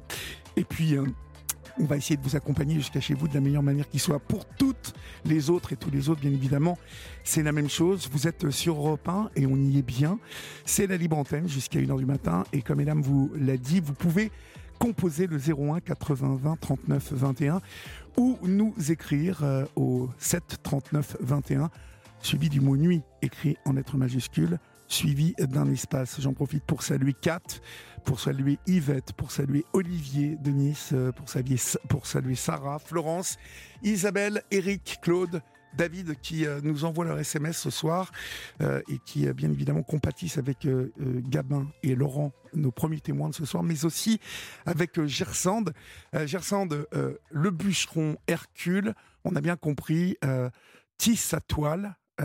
il tisse sa toile, il vous assèche financièrement, tout en vous montrant ses qualités multiples et diverses qui le rendent petit à petit et progressivement sans doute indispensable. Il a ce côté euh, cow-boy, euh, euh, self-made man américain qui, on l'a entendu aussi, vous séduit. vous commencez donc à travailler pour lui puisque vous n'avez plus d'argent. petit à petit, vous, vous, tombez, vous tombez dans son piège. Alors je tombe dans ce piège parce que au final, euh, je finis par me rendre compte. Enfin, je, je, je l'aide évidemment euh, dans sa boîte au départ parce que, mais à distance, c'est-à-dire que Bon, il faut que je rentre vite dans le sujet parce qu'il faut quand même montrer sa perversité, mais vous l'avez bien démontré en disant qu'effectivement, on utilise sa toile. Donc, économiquement, je commence à être un petit peu asséché. En plus, je touche un chômage qui est dérisoire, qui comble pas du tout, toutes mes charges. Hein. Euh, et, Permettez-moi de vous interrompre, mais euh, même si vous ne voulez pas euh, entendre pervers narcissique et tout ça, ce, ce, que vous me racontez ce soir est un grand classique, hein, ressemble. Alors, ce qui est incroyable dans mon histoire, c'est que, et c'est pour ça aussi que je veux en parler, parce que ça n'arrive pas que aux femmes fragiles. Et d'ailleurs, je ne pense pas qu'ils viennent s'attacher à une femme fragile. Ils veulent pas, euh, en fait, de femmes fragiles, moches, grosses, euh, bêtes. Ils veulent une femme. Ils peuvent par moment. Non, ils peuvent par moment aussi euh, choisir des, des personnes en, souffrance. Je pense que. Je, sais pas, je pense que, encore une fois, je, je vous ai dit, nous sommes toutes et tous uniques, et je pense que les, cibles, euh, les proies. Euh, ces gens-là, c'est pour ça que je ne veux pas les mettre dans ces cases-là. Je ne crois pas. je, crois sincèrement qu'ils s'attaquent à des femmes qui vont les valoriser, au contraire, ah, qui vont leur apporter énormément. Bien évidemment, ils peuvent aussi. Mais euh, encore une fois, je vous dis, c'est un grand classique. je veux dire, les, méthodes que cet homme emploie je les, ai entendus depuis quatre ans sur cette libre antenne, si je, ne les ai pas entendus des, dizaines de fois. Euh, bien évidemment, euh, ces hommes aussi ont une tendance à magnifier euh, l'amoureuse, à la mettre en valeur. Il n'y a pas d'égal à, cette amoureuse au début, oui. et puis, une fois rentré entre huis clos, quand vous ah, prenez pas quand vous prenez pas une bonne bave, une bonne bave dans la gueule, euh, vous vous, ah êtes, vous avez un gros cul, vous vous habillez comme un sac, et puis euh, et puis la nuit, hmm. vous saute dessus euh, quand vous êtes endormi. Donc oui. Alors sauf que moi, j'avais quand même quelqu'un qui était plus plus astucieux que ça. Subtil. Et, oui, beaucoup plus subtil. Moi, j'avais pas. Nous, on avait, on s'est jamais insulté. Hein. C'est arrivé très rarement. Hein. Il y a eu, d'ailleurs, j'ai fait, j'ai revu tous mes mails et tous mes SMS. Il faut savoir d'ailleurs qu'au passage, c'est quelqu'un qui pouvait vous appeler constamment. Vous êtes à sa disposition à 100% de son temps pour lui, essentiellement pour lui. Et je ne sais pas pourquoi, moi, j'ai répondu à chaque fois. Je n'ai jamais compris pourquoi j'ai répondu à tout. Parce que vous flippiez, je pense. Non, je n'ai pas eu la sensation de flipper, ah mais tout ce que je savais, non, je, je n'ai pas compris ça. C'est, alors, si, je l'ai compris récemment, ça s'appelle l'emprise. Mhm. C'est qu'à un moment donné, vous n'êtes plus dans votre corps, euh, vous n'êtes plus là d'ailleurs, vous n'êtes plus là. Euh, vos pensées sont, sont complètement, euh, c'est pas le mot éteint, paralysé. C'est-à-dire que vous n'êtes plus en capacité de réfléchir parce que le matin il vous aime, mais le soir il vous vire. À 10h, il vous dit que vous êtes génial, et à 11h30, vous êtes une incompétente. À midi, vous êtes formidable. À 14h, le ménage n'a pas été fait. Mhm. Donc, vous avez ce qu'on appelle une injonction paradoxale, c'est-à-dire que votre cerveau il est plus en mesure de réfléchir. Donc vous n'êtes plus là. C'est-à-dire euh, d'un point de vue cérébral, vous êtes décérébré. Mhm. Il y a, il y a visiblement une, une BD euh, qui retrace très bien ce dont vous parlez, Jacinthe. Euh, Tant pis pour l'amour de, de, Sophie Lambda aux éditions Une Case. Donc vous qui nous écoutez, si vous voulez ah aussi en savoir plus. Ouais, ouais, il y a, y a l'une de nos auditrices ou un auditeur, Tant pis pour l'amour, euh, de Sophie Lambda, aux éditions Une Case, euh, qui retrace visiblement quelle, peut être l'emprise de ce type de. C'est important de le comprendre parce que tout est basé sur l'emprise. Mhm. Sauf que vous n'êtes pas conscient que vous êtes sous l'emprise. Moi, je n'étais pas consciente. Et, personne, personne autour de vous ne, ne, vous le faisait remarquer Mais non, puisque figurez-vous que j'étais seule, moi, au monde. Alors, du coup, je quitte Vos mon appartement. Alors... Vos enfants mes enfants, ils étaient en pension toute la semaine. D'accord. Et ils revenaient que le week-end. Alors, je quitte mon appartement, donc je, finalement, je finis par travailler, euh, on va dire gracieusement, euh, dans sa boîte, physiquement, parce qu'il y a tellement de problèmes tellement de choses à faire. Que vous vous déplacez que je, me déplace et que final, de fil en aiguille, finalement, euh, je me retrouve avec des gens qui, voient une nouvelle tête, en plus qui est charmante, euh, qui, est rigolote et qui, manifestement va, les aider. Mhm. je me retrouve un peu comme le Père Noël, euh, un peu la sauveuse qui va faire quelque chose de mieux que ce qu'on vit. Parce qu'en fait, la, semaine, la hein. semaine, comme ça n'est pas trop loin de Paris, c'est du côté de la Sologne, je crois. vous, vous faites les allers-retours. la semaine, vous êtes là-bas. Ouais, je suis la, la, la semaine là-bas. Alors, je me souviens plus si j'étais la semaine là-bas, si je dormais là-bas, parce que j'aimais pas beaucoup être là-bas. Vraiment, je détestais ce milieu-là. Hein. C'était vraiment un milieu pour moi qui était euh, l'enfer. Enfin, c'est pas le mot l'enfer. J'avais l'impression de rentrer dans un film d'horreur. C'est-à-dire que un monde très très glauque. Euh, tout était moche, disons-le. Hein. Non, pas difficile. Alors oui, difficile dans le sens où c'est la première fois de ma vie. Alors j'ose le dire, mais je l'assume. C'est la première fois de ma vie que je me retrouve dans un monde de dureté euh, comme rarement j'ai vu dans. Enfin, non, j'ai jamais vu en fait. Euh. C'est pour ça que je vous parle de difficile. Je pense que c'est vous tombez dans un monde où, les gens ont une vie difficile. Je vais vous faire un petit parallèle. Vous savez, quand Macron, la première fois qu'il était venu président et qu'il a fait une remarque comme quoi ils sont tous des illettrés, je pense qu'il a, il a vécu la. J'ai compris ce jour-là qui était Macron dans le sens euh, d'un point de vue psychologique. J'ai juste dit, en fait, ce gars-là, il a toujours vécu comme moi dans un monde qui était surfait, ou, on peut appeler ça comme on veut, peu importe le mot que vous y mettrez, mais dans un monde où finalement c'était plutôt. Il a vécu dans son monde. Il a, il a vécu, dans, son monde, comme je l'ai vécu. Voilà. Et un jour, on, lui fait, euh, on lui fait visiter une usine pour la première fois de sa vie, j'imagine, tout comme moi. Et il découvre des, la vraie vie, la vraie vie de beaucoup de gens. il découvre la vie de gens... qui gagnent 1300 balles par mois et ah qui, euh, qui, ne bouclent pas les fins de mois et qui, et qui, euh, qui travaillent et, qui, euh, et qui en Mais je vais vous dire, tout le temps. Alors je vais vous dire, je vais vous dire ce que je pense maintenant parce que en plus j'ai du recul C'est incroyable, parce qu'en France, vous voyez, ça, on l'a pas au Canada. Au Canada, la, valorisation du travail passe par les gens que nous, on nomme d'en bas, mais qui, eux, là-bas, gagnent un fric parce que ce sont justement des gens, sans eux, les, usines, les, entreprises ne tourneraient pas. Les produits ne seraient pas à l'heure, euh, les clients ne seraient pas, euh, euh, ça, livrés. mais, pourquoi, des gens... mais pourquoi? Parce que la différence entre le Canada et la France, c'est que beaucoup d'entreprises ont compris qu'il fallait faire il y, a, un, côté participatif et que tout le monde gagne de l'argent quand l'entreprise gagne de ah l'argent. Voilà. Ah à la, ah différence de la France où c'est le patron qui se fout tout dans la fouille et euh, que un mec qui bosse euh, moins qu'un autre va gagner exactement la même chose alors que euh, un bon à rien hein. et un mec qui bosse comme un furieux va gagner exactement la même chose que le bon à rien. Exactement. Et bien, vous voulez que je vous dise, eh ben, je peux vous dire que j'ai beaucoup appris. Alors, je voudrais quand même dire quelque chose de positif dans mon histoire, même si je ne l'ai pas terminée, parce qu'elle est quand même pleine de perversité et je ne sais même pas comment j'ai fait pour euh, résister à tout ça. C'est que vraiment, j'ai découvert un monde où je me suis dit, bon sang, mais comment, comment fait-on pour massacrer toute une population qui est si fidèle, qui se bat pour leurs enfants, tout comme moi, je me bats pour mes enfants. Ah, mais hyper courageuse et maltraitée, mais d'une maltraitance. Mais moi, quand j'ai voyé ça, la première chose que mes enfants et moi-même avons dit à ce patron, c'est tu peux pas parler à ces gens-là comme ça. Et lui, me répondait toujours, si tu leur parles pas comme ça, ils comprennent rien. Je dis, non, non, tu vas voir, avec moi, ça va bien se passer. Ils vont apprendre différemment.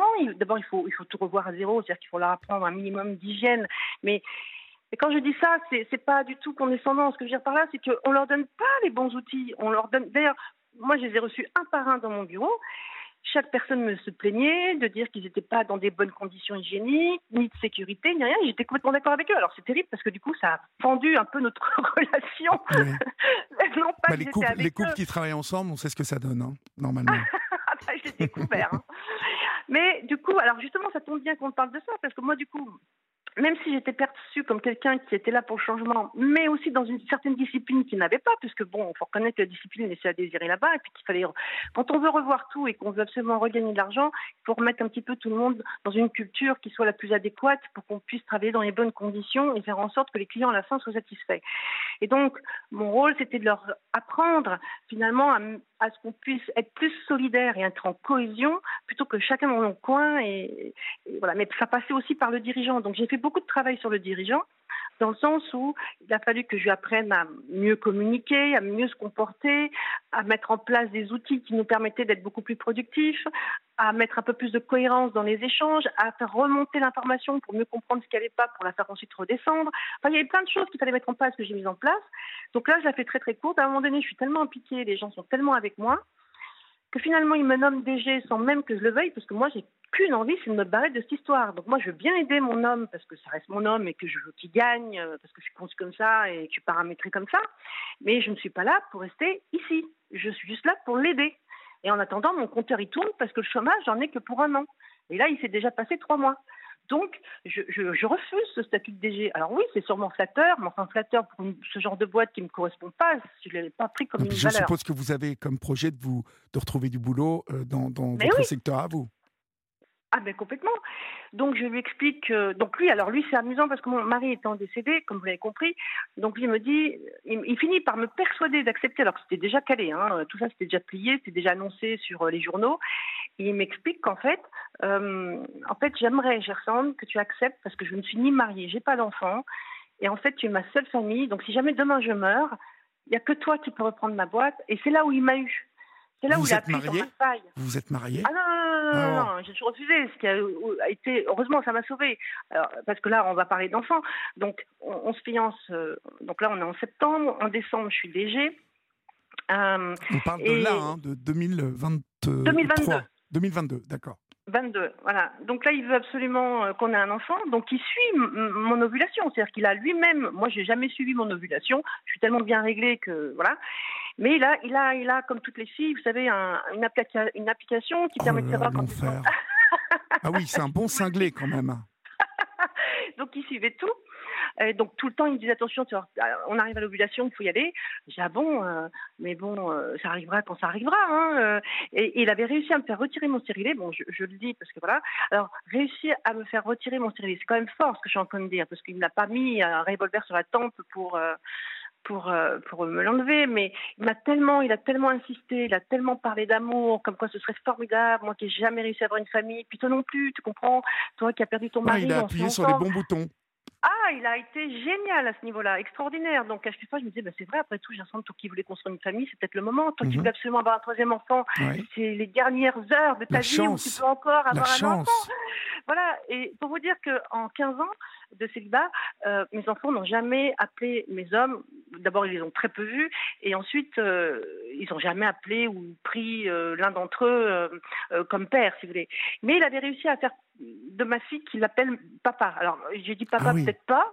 Donc, j'avais dit, j'accepte Daddy, Daddy, Daddy, Daddy, ça sert ah, très fort, mais on, très fort. On, peut pas, on peut pas, voilà. Et il avait créé un truc comme ça. Et alors, je vais vous le dire parce que maintenant, il faut quand même qu'on passe à l'action. Oui. On arrive, je suis DG. passons du côté sombre de la force, s'il voilà, vous plaît. maintenant on passe du côté sombre. Remarquez, ça, ça, tombe bien parce que le côté sombre est arrivé à ce moment-là. J'accepte. Donc il nous réunit en famille et il nous explique à tous les trois euh, qu'en fait, la crise énergétique, il faut rappeler le contexte, hein, on ne pouvait plus mettre de l'essence, euh, les factures EDF commençaient à augmenter. Donc là, il appuie sur la faille en disant, écoute, Gersande, euh, mes enfants, enfin les enfants, mes chéris, euh, on vit une crise qui est quand même somptueuse. l'essence, c'est un problème. On ne va pas faire à chaque fois du pari, disons la ville. Hein. C'est pas, pas la ville. la ville est juste à côté. Dreux, comme ça, ça parlera à tout le monde c'est pas du Dreux. Euh, on peut pas se permettre de faire du Paris Dreux tous les jours, ça va coûter une fortune en essence. En plus, si tant est qu'on ait de l'essence, parce qu'à l'époque, on avait beaucoup de difficultés à, se fournir. En plus, les factures d'EDF augmentent, le chauffage c'est pareil, donc on va euh, se mettre ensemble euh, à Dreux et on se nous permettra de faire des économies. Comme ça, tu lâches ton appart, t'évites de dépenser de l'argent, et puis en mars, ce que j'avais donné comme deadline que j'acceptais en tant que DG de rester trois mois de plus pour mettre au carré son truc, euh, il me dit, ben, et puis en mars, on se reprend un appartement tous ensemble euh, à Paris. Et la maison dans tout ça? Ah bah la maison, euh, la maison elle a bien avancé. ah oui, vous l'habitiez pas la maison, vous l'habitiez pas. Non, j'habitais pas. D'accord, d'accord. Non, parce que ma maison est à deux heures de Paris. D'accord, ok. ma maison est à deux heures de Paris. Euh, cela dit, euh, je tiens quand même à le dire, durant la partie de ce qu'on appelle le love bombing, euh, il, a, fait donc le mur, il a, alors, tout, tout, tout que j'avais payé, mais il a fait les grilles, les grilles de la maison. Il a fait beaucoup de choses qui m'ont impressionné, qui m'ont fait culpabiliser au point que je me suis dit, il faut que tu lui rendes l'appareil. Même si tu as payé les travaux, il a donné beaucoup de son temps, il a donné beaucoup de son énergie, il a fait appel à ses copains. Euh, donc, moi, j'avais besoin aussi de rendre l'appareil, je ne savais pas comment y rendre. Donc je donne à ce moment-là mon temps, mon énergie, même gratuitement. Euh, là, pour le coup, je ne demande, demande pas d'argent. Oui, pour sa boîte. de toute façon, il n'y avait pas les moyens de me payer non plus. Mhm. Euh, du moins, c'est ce que je croyais. Et donc, vous, vous prenez la décision tous donc d'aller habiter là-bas à Dreux Ouais, je quitte mon appart, l'erreur à ne jamais faire. Ah là, j'ai fait une erreur oh. monumentale. Ça y est, là, le piège se referme. Ah, le piège s'est refermé, je ne voyais plus personne. Je ne voyais plus mes amis, je ne voyais plus tous les gens que je côtoyais, qui étaient d'un certain milieu, avec qui je m'éclatais, qui, qui étaient mon équilibre. Là, je me retrouve, mais j'en prends pas conscience. Pourtant, Dieu sait si j'avais mis mon Breu, c'est sympa en plus, je connais un peu, ah c'est bah très sympa. très très sympa. Il a, il habite ah, en plus un coin très sympa. Pardonnez-moi, hein, les gens de Dreux, mais euh, c'est vrai que. Je ne suis jamais, sachez-le, je ne suis jamais sortie du lieu dans lequel j'ai travaillé, ni de cette maison qui était évidemment au sein de l'entreprise. Mon meilleur pote y a travaillé pendant dix ans, donc c'est pour ça que je connais très bien Dreux et euh, je renaclais à aller le voir parce que de, temps en temps j'allais déjeuner avec lui. D'ailleurs, il y a quelques petits restos très sympas à Dreux quand même, mais euh, mon Dieu, putain, c'est. Oh, Pardon. Comme vous dites. oui. Ah oui, oui. Ah, ça m'a échappé. Excusez-moi. Mais ça m'a fait tellement peur, les gens m'ont tellement fait peur que je n'ai, ah, sachez-le, je ne suis jamais sortie de, de, du lieu dans lequel je, vivais. C'est-à-dire que la maison était au sein de la société, qui faisait à peu près un hectare, et, je traversais, donc je faisais la maison, mon bureau, mon bureau, la maison, et je n'ai fait que ça pendant six mois. Je n'ai vu personne à part les collaborateurs, le, le bûcheron et, je n'ai rien fait. Hein. Je mhm. n'ai même pas été euh, ni boire un verre, ni au resto, ni aller faire mes cours, rien. Voilà. Et, à la maison, mes enfants, comment ça, euh, ça, se passait? Comment ça se passait entre vous deux à la maison? Parce que la semaine, les enfants n'étaient pas là. Ouais. Ouais, à part ma fille à un moment donné, mais ça c'est encore autre chose. Euh, alors, je vais pas parler de ma fille parce que finalement elle a subi d'autres choses qui étaient. Enfin bon, on verra si on a le temps. Euh, là, les choses ont mal tourné. C'est là où les choses ont commencé à mal tourner. C'est là où la perversion, les mensonges, euh, le chantage affectif, et puis surtout ces colères. Mais c'est pas tant ces colères, c'est c'est pas des colères. Enfin, je, je les voyais pas tellement comme des colères. Je les voyais comme du chantage. Euh, par exemple, euh, la première chose qu'il a commencé à dire, qui m'a beaucoup étonnée, c'était quand, euh, attendez, c'est quand, c'était un peu, un peu avant Noël. je dis tiens on va on va faire un petit dîner il me dit non je viens pas je dis ah bon pourquoi? Bah attends tous les soirs on dîne ensemble non non vous avez pas l'air d'être bien ah bon, mais pourquoi on n'a pas l'air d'être bien? Il me dit, bah, vous êtes bien ensemble, vous n'avez pas besoin de moi. Ah bon je sais... Il faisait du boudin. Moi, pris ça. Il faisait de la boudinette. Exactement. Pour moi, j'ai pris ça à la légère en me disant c'est du boudin qu'il est en train de nous faire. Il est un peu jaloux de mes enfants et notre complicité parce que je l'avais déjà remarqué avant dans mes relations. Comme on n'est que trois depuis 15 ans, je peux comprendre que notre relation elle est belle et je peux comprendre que euh, la relation enfant-parent, ce que j'ai avec mes enfants, on ne le voit pas dans beaucoup de familles. Nous, ça a été notre force, c'est qu'on a toujours créé de la confiance, de l'harmonie, de l'amour et surtout euh, euh, un clan. C'est-à-dire que même quand ils ont tort, ils sont toujours présents. Je veux dire, par rapport au public. Hein. Euh, entre nous, on en parle, on va régler nos comptes entre nous, mais je veux dire, on est très très solidaires. Voilà, ça a été notre force. Et puis c'était notre seul moyen de survivre à ce qui nous était arrivé. Donc je pouvais comprendre éventuellement qu'il ressentait peut-être une forme de jalousie. Mais pour moi c'était du boudin, c'était rien du tout. Mais ça a été la première chose euh, très vite qui s'est mise en place. Et ça a été en fait mon quotidien. Euh. Alors le pire dans la perversité, qu'est-ce qui s'est passé après? Qu'est-ce qu'il a fait après? Et ça je l'ai découvert bien après quand j'ai commencé à rassembler mes enfants en me disant mais qu'est-ce qui se passe entre nous? Parce qu'avec mes enfants on n'arrivait plus à s'entendre. C'est-à-dire qu'on était devenus tous les trois très méfiants l'un des autres les uns des autres.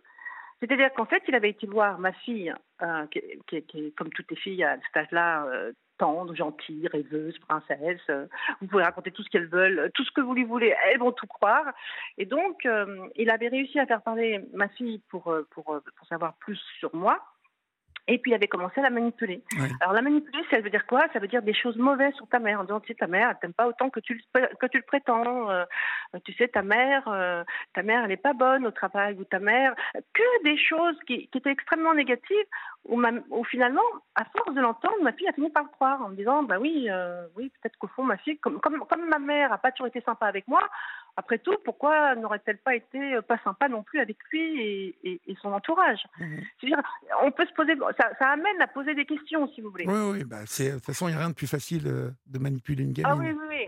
Et mon fils, bon, euh, mon fils, oui, il a été assez violent, beaucoup de chantage. par exemple, il l'appelait. Alors mon, fils, au départ, il l'aimait beaucoup dans le sens où c'était le fils un peu prodige. Bon, j'ai un fils qui, qui est forcément un peu plus avancé que son âge de par son histoire, et euh, il le voyait comme son futur, euh, son futur lui. C'est-à-dire que ça lui a toujours manqué de ne pas avoir de garçon. Et savoir qu'il avait un gars qui avait du répondant, qui était intellectuellement euh, attrayant, qui avait un raisonnement logique, une capacité à réfléchir, pouvait un peu une gerson de bis, c'est-à-dire bah voilà, parce que voilà un mec qui peut me remplacer, qui peut m'aider ou qui sera mon futur bras droit plus tard. Euh, il est allé loin quand même. Hein. Ça, ne vous a pas fait flipper tout ça là au bout d'un moment quand il parlait comme ça à votre fils Mais je l'ai pas vu tout ça. Ce ah, que je vous, dis, je le vois parce que non, parce que c'est maintenant que je le dis parce qu'on on, s'est rassemblés, que j'ai rassemblé tous les SMS pour pouvoir me défendre auprès du juge. Il a fallu que je, j'imprime tout, que je relise tout, que je puisse euh, amener des réponses pour que je puisse expliquer mon histoire. Alors justement, avançons. Euh, il, il il essaie d'entreprendre votre fille, votre fils euh, derrière votre dos. Euh, euh, petit, petit à petit, comment elle se dégrade, cette situation? Comment elle se dégrade? Alors, il faut savoir que j'ai bien travaillé pour lui, donc il se retrouve finalement de l'ombre à la lumière. Donc, c'est devenu. Alors, il faut savoir que j'ai beaucoup de compétences sur la partie digitale, communication, marketing. Donc, moi, je le valorise je fais son site, je fais deux sites internet, je fais toute la partie marketing digital, donc euh, tout ce qui est développement de la marque, euh, des produits, euh, de chaque collaborateur, donc tout ce qui est marque employeur, c'est moi qui recrute. Donc je fais une valorisation de son image qui est incroyable. Donc il est passé de l'ombre à la lumière et au moment où il comprend l'impact à son image, où on commence à le considérer, où il commence à enfin avoir accès à des patrons qui commencent à regarder alors qu'avant il ne le regardait jamais. Euh, là, il commence à prendre ce qu'on appelle, le on va dire la grosse tête. voilà. Voilà. Et à un moment donné, quand il comprend qu'il a une super image de marque, que sa boîte commence, ou les clients commencent à dire Waouh, mais quel changement chez vous C'est vrai que les clients, je les ai entendus dire, moi j'étais fière. Hein. Waouh Vous savez, le fameux Waouh Ouais, ouais. le, truc américain. Waouh Ouais, le truc américain, le waouh C'est vrai que j'avais tous mes métamorphosés, les bureaux, j'avais tous changé. Enfin, moi, j'étais super fière de moi. Et le, retour des clients, pour moi, c'était la plus grande fierté. C'est-à-dire le retour des clients, vous voyez, c'est top, quoi. Et eh ben, une fois que tout ça a été mis en place, en parallèle de ça, il avait démonté ma relation avec tout le monde, c'est-à-dire et avec les collaborateurs. Ça avait beaucoup été dégradé. Je sentais qu'il y avait un malaise qui se créait. Je ne dis pas que j'ai toujours été à droite. Attention, hein. moi j'ai forcément eu des maladresses. Vous savez, faire un changement. Euh, nul n'est parfait. Nul n'est parfait. Voilà. Alors je tiens à dire que j'ai eu forcément plein de maladresses. Je tiens vraiment à le dire. En plus, j'ai mon franc parler. Je suis pas du même milieu. J'emploie pas les mêmes langages. J'ai pas les mêmes méthodes. J'ai pas la même culture. Donc j'ai un petit côté condescendant vis-à-vis de ces gens-là. Donc vous, pouvez passer pour quelqu'un qui peut mépriser à un moment, mais ça c'est le choc des cultures. Oui, oui. Je, le comprenais très très bien ça. Et, le problème, c'est que si vous avez un dirigeant avec vous, donc un président, parce qu'au départ, il était que gérant, hein, il est passé président le jour où il m'a nommé DG. Hein. puis sa boîte est passée de SARL à SA, s'il vous plaît. Hein. D'accord. Donc, euh, il est passé en plus de SARL à TS, faut pas que je dise le nom, euh, à un groupe. Donc, il était passé vraiment du petit, du petit machin, de la petite ah machine dans l'ombre voilà, à un groupe. Attention, donc même les clients étaient en train de dire waouh, mais euh, vous êtes venu à un groupe, ça se sent, ça se voit. Euh, en plus, maintenant, on a enfin des retours, on sait où vont nos pièces, on sait quand est-ce qu'elles vont arriver. Donc il y avait vraiment une nette amélioration que les clients vraiment ressentie. Du coup, là, ça a commencé. Et en parallèle de ça, donc lui, il me démonte, parce qu'il ne faut pas oublier son scénario. N'oubliez jamais son scénario d'avance qui a été déjà écrit. Donc l'idée, c'était de se dire bon, ben, maintenant que je suis devenue roi, je vire la nana euh, que j'ai pas payé d'ailleurs pendant tous ces mois qu'elle n'a pas pu faire autre chose. Et puis maintenant, je vais devenir le roi à part entière, à 100%, et je vais pouvoir maintenant m'accaparer euh, eh ben, toute la maison, euh, belle comme elle est, et je vais gérer ça. Et comme je ne peux pas faire tout seul, parce que finalement, je n'ai pas de compétences dans tous les domaines qu'elle a, cette dame, eh ben, je vais employer un directeur qui lui va faire le boss à la place de madame. D'accord. Il va falloir quand même que je paye. Alors j'ai évidemment fait recruter un gars de mon réseau qui, venait de l'aéronautique, qui était prêt à s'engager dans cette aventure. Et moi, je reste euh, hébétée parce que je me dis, tiens, le gars, il est en train de recruter un mec qui finalement quelque part va me remplacer, qui va payer. Vous, vous réalisez ça quand même? Oui, je réalise. Et vous le laissez faire Eh ben, c'est là où les choses tournent mal c'est là où ma colère commence à arriver sérieusement. C'est là où moi, je commence à, être en rage. Là, c'est moi qui arrive en rage. Le jour où il me vire du jour au lendemain, du jour au lendemain, hein, c'est-à-dire euh, du jour au lendemain, je ne suis même pas prévenue, je ne sais même pas pourquoi, je comprends même pas. Maintenant, je peux le dire avec le recul, c'est parce que ce jour-là, je déjeune avec tous les collaborateurs sans lui, ce qui était prévu déjà depuis un mois.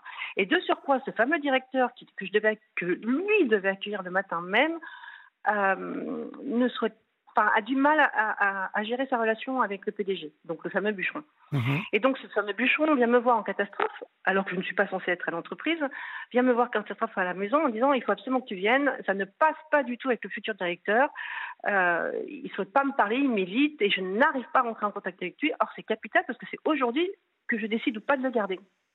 Et puis... Euh, alors il me supplie, il me dit je te demande jamais rien, mais là pour une fois je te demande d'intervenir. Je te demande jamais rien, il est gonflé quand même. encore. Je vois, je vois la scène, je l'ai encore. non, je te demande jamais rien quand même. Donc je pars à sa rescousse alors que je suis pas habillée pour, pas du tout préparée, mais bon j'y vais quand même. Et le deuxième facteur qui s'est passé ce jour-là, c'est que ce matin-là, le directeur me dit "Écoute Gerson, moi je veux bien venir, mais qu'il y a une seule condition, c'est que ce soit toi qui m'accompagne, et je veux que pendant les trois premiers mois, alors là on est en mai-juin, je veux bien arriver en septembre de façon définitive, mais je veux que pendant trois mois, ce soit toi qui me prépare. Parce que moi, je ne me vois pas du tout euh, euh, être avec lui. Quoi. On parle d'un groupe, on parle d'un groupe hein, donc euh, ce, poste, il est quand même ah bah oui, sérieux. Oui. Ah oui, oui, il est sérieux. Et donc, je lui dis, je suis un peu embêtée parce que il va mal le prendre. si je lui dis que c'est moi qui assume, je, connaissais déjà son ego, là. J'ai commencé à comprendre que son ego, il va se sentir dépossédé. Voilà, exactement. Et puis je comprends en fait qu'il n'acceptera pas le boulot si je ne, c'est pas moi qui suis désignée. Donc là, c'est euh, c'est un peu la pagaille, c'est le nœud de, c'est le, voilà. Et il fait l'erreur. Ouais. Et là, quand il voit que je discute pendant là, ça fait une heure et demie qu'on discute, il rentre dans mon bureau, il me fait ouvrir ma fenêtre pour me rendre mes clés de voiture alors qu'on est en pleine discussion avec ce directeur. Bon, je ne dis rien, mais je prends les clés alors que ça n'a aucun intérêt que je reprenne mes clés de ma voiture. Mais bon, je sais que c'était encore un moyen de divertir et de me dire quand est-ce que tu me fais rentrer dans ton bureau pour qu'on puisse parler à droit, à trois? Mais il me disait quelque chose de grave que je ne pouvais pas l'intégrer dans la conversation.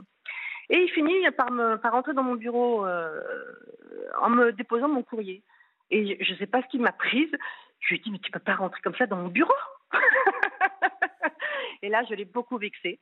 Parce que non seulement je ne me faisais pas intégrer dans la relation que j'avais avec le directeur, mais en plus, ils se sont rejetés. Parce que je, non seulement je ne l'invite pas, mais en plus, je lui dis, mais tu ne peux pas rentrer dans mon bureau comme ça.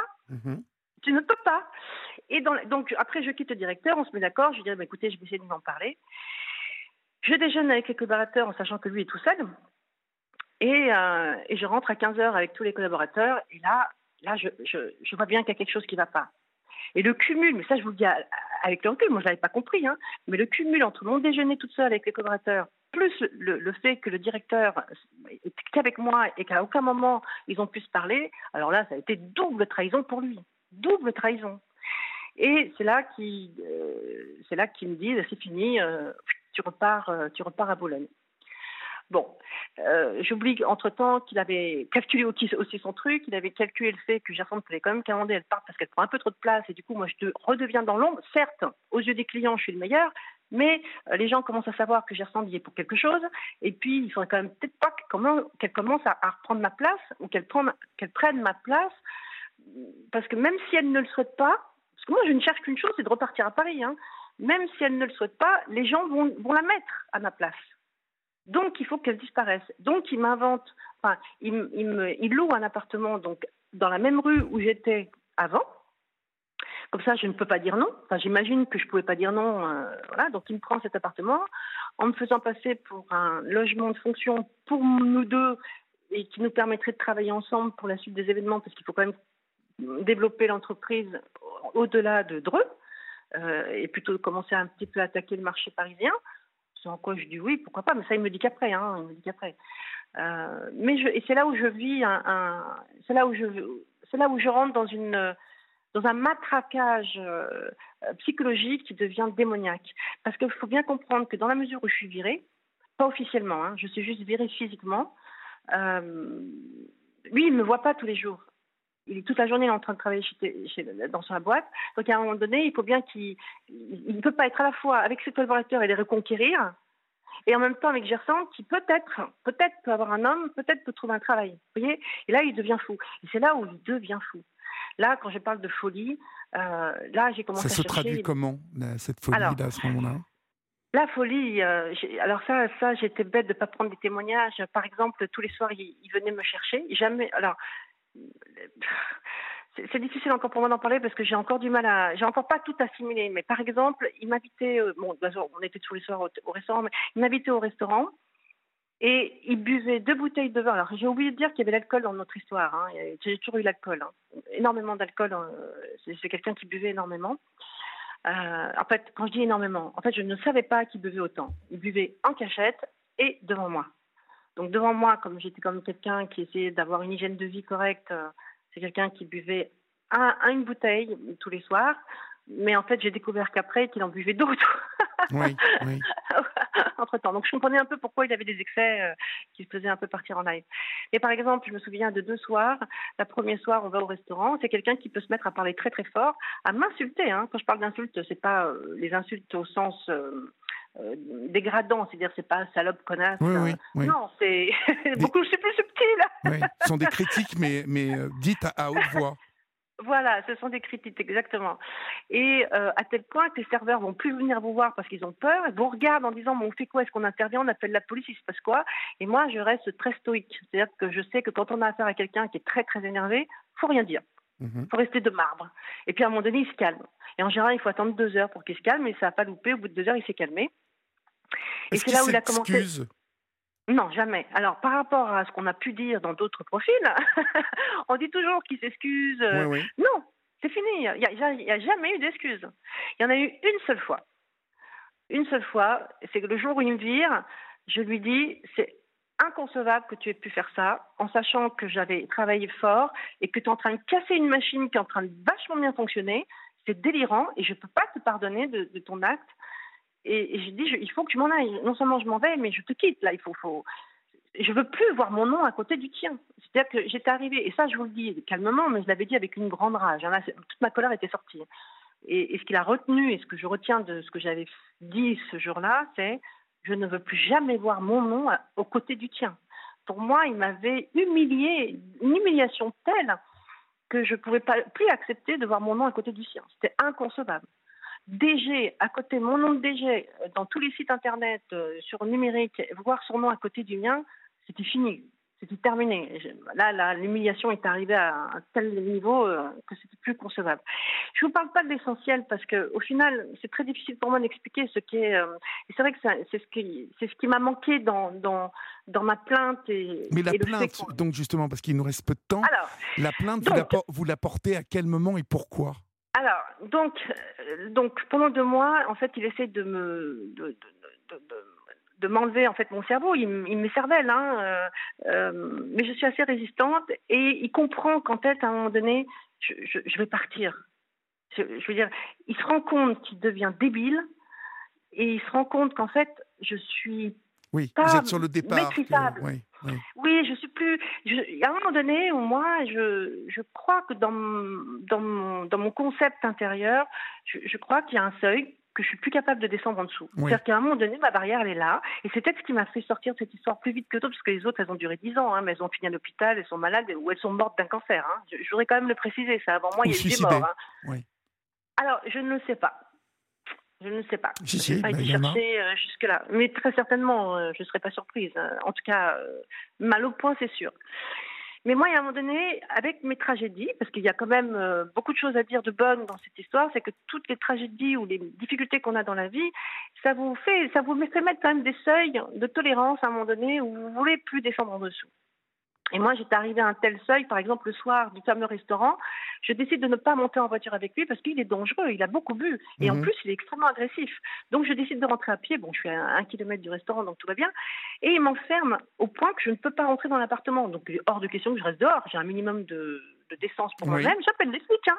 Ah, j'appelle les flics. Je sais qu'il est bourré. J'appelle les flics. J'ai dit, écoutez, j'ai une matraque dans ma voiture. J'ai deux solutions, on habite au rez-de-chaussée. J'ai deux solutions. Je vous préviens, comme ça au moins vous êtes au courant. C'est soit je casse la fenêtre avec ma matraque, soit vous m'aidez à ouvrir la porte. Mais dans les deux cas, ce soir, je dors chez moi. ben oui, normal. Voilà. Donc les flics arrivent. Euh, comme je savais, comme je commençais à connaître un peu le personnage, en fait, il avait fermé les clés. Mais au moment où les flics sont arrivés, parce que ça arrive avec les gyrophares, ça, ça fait du bruit, ça part dehors. Mhm. Voilà. Donc du coup, lui, il, il a vite retiré les clés. Et assez rapidement, euh, je me suis rendu compte que je pourrais réouvrir de nouveau la porte. Donc les flics sont arrivés. Quelle intelligence C'est là où je vous dis que ces, ces gars-là sont vraiment. Alors ils sont pas intelligents, il hein, faut le savoir, parce que les gens pensent qu'ils sont brillants. Ce n'est pas vrai. Hein. Ils sont très brillants dans leur expertise de manipulation.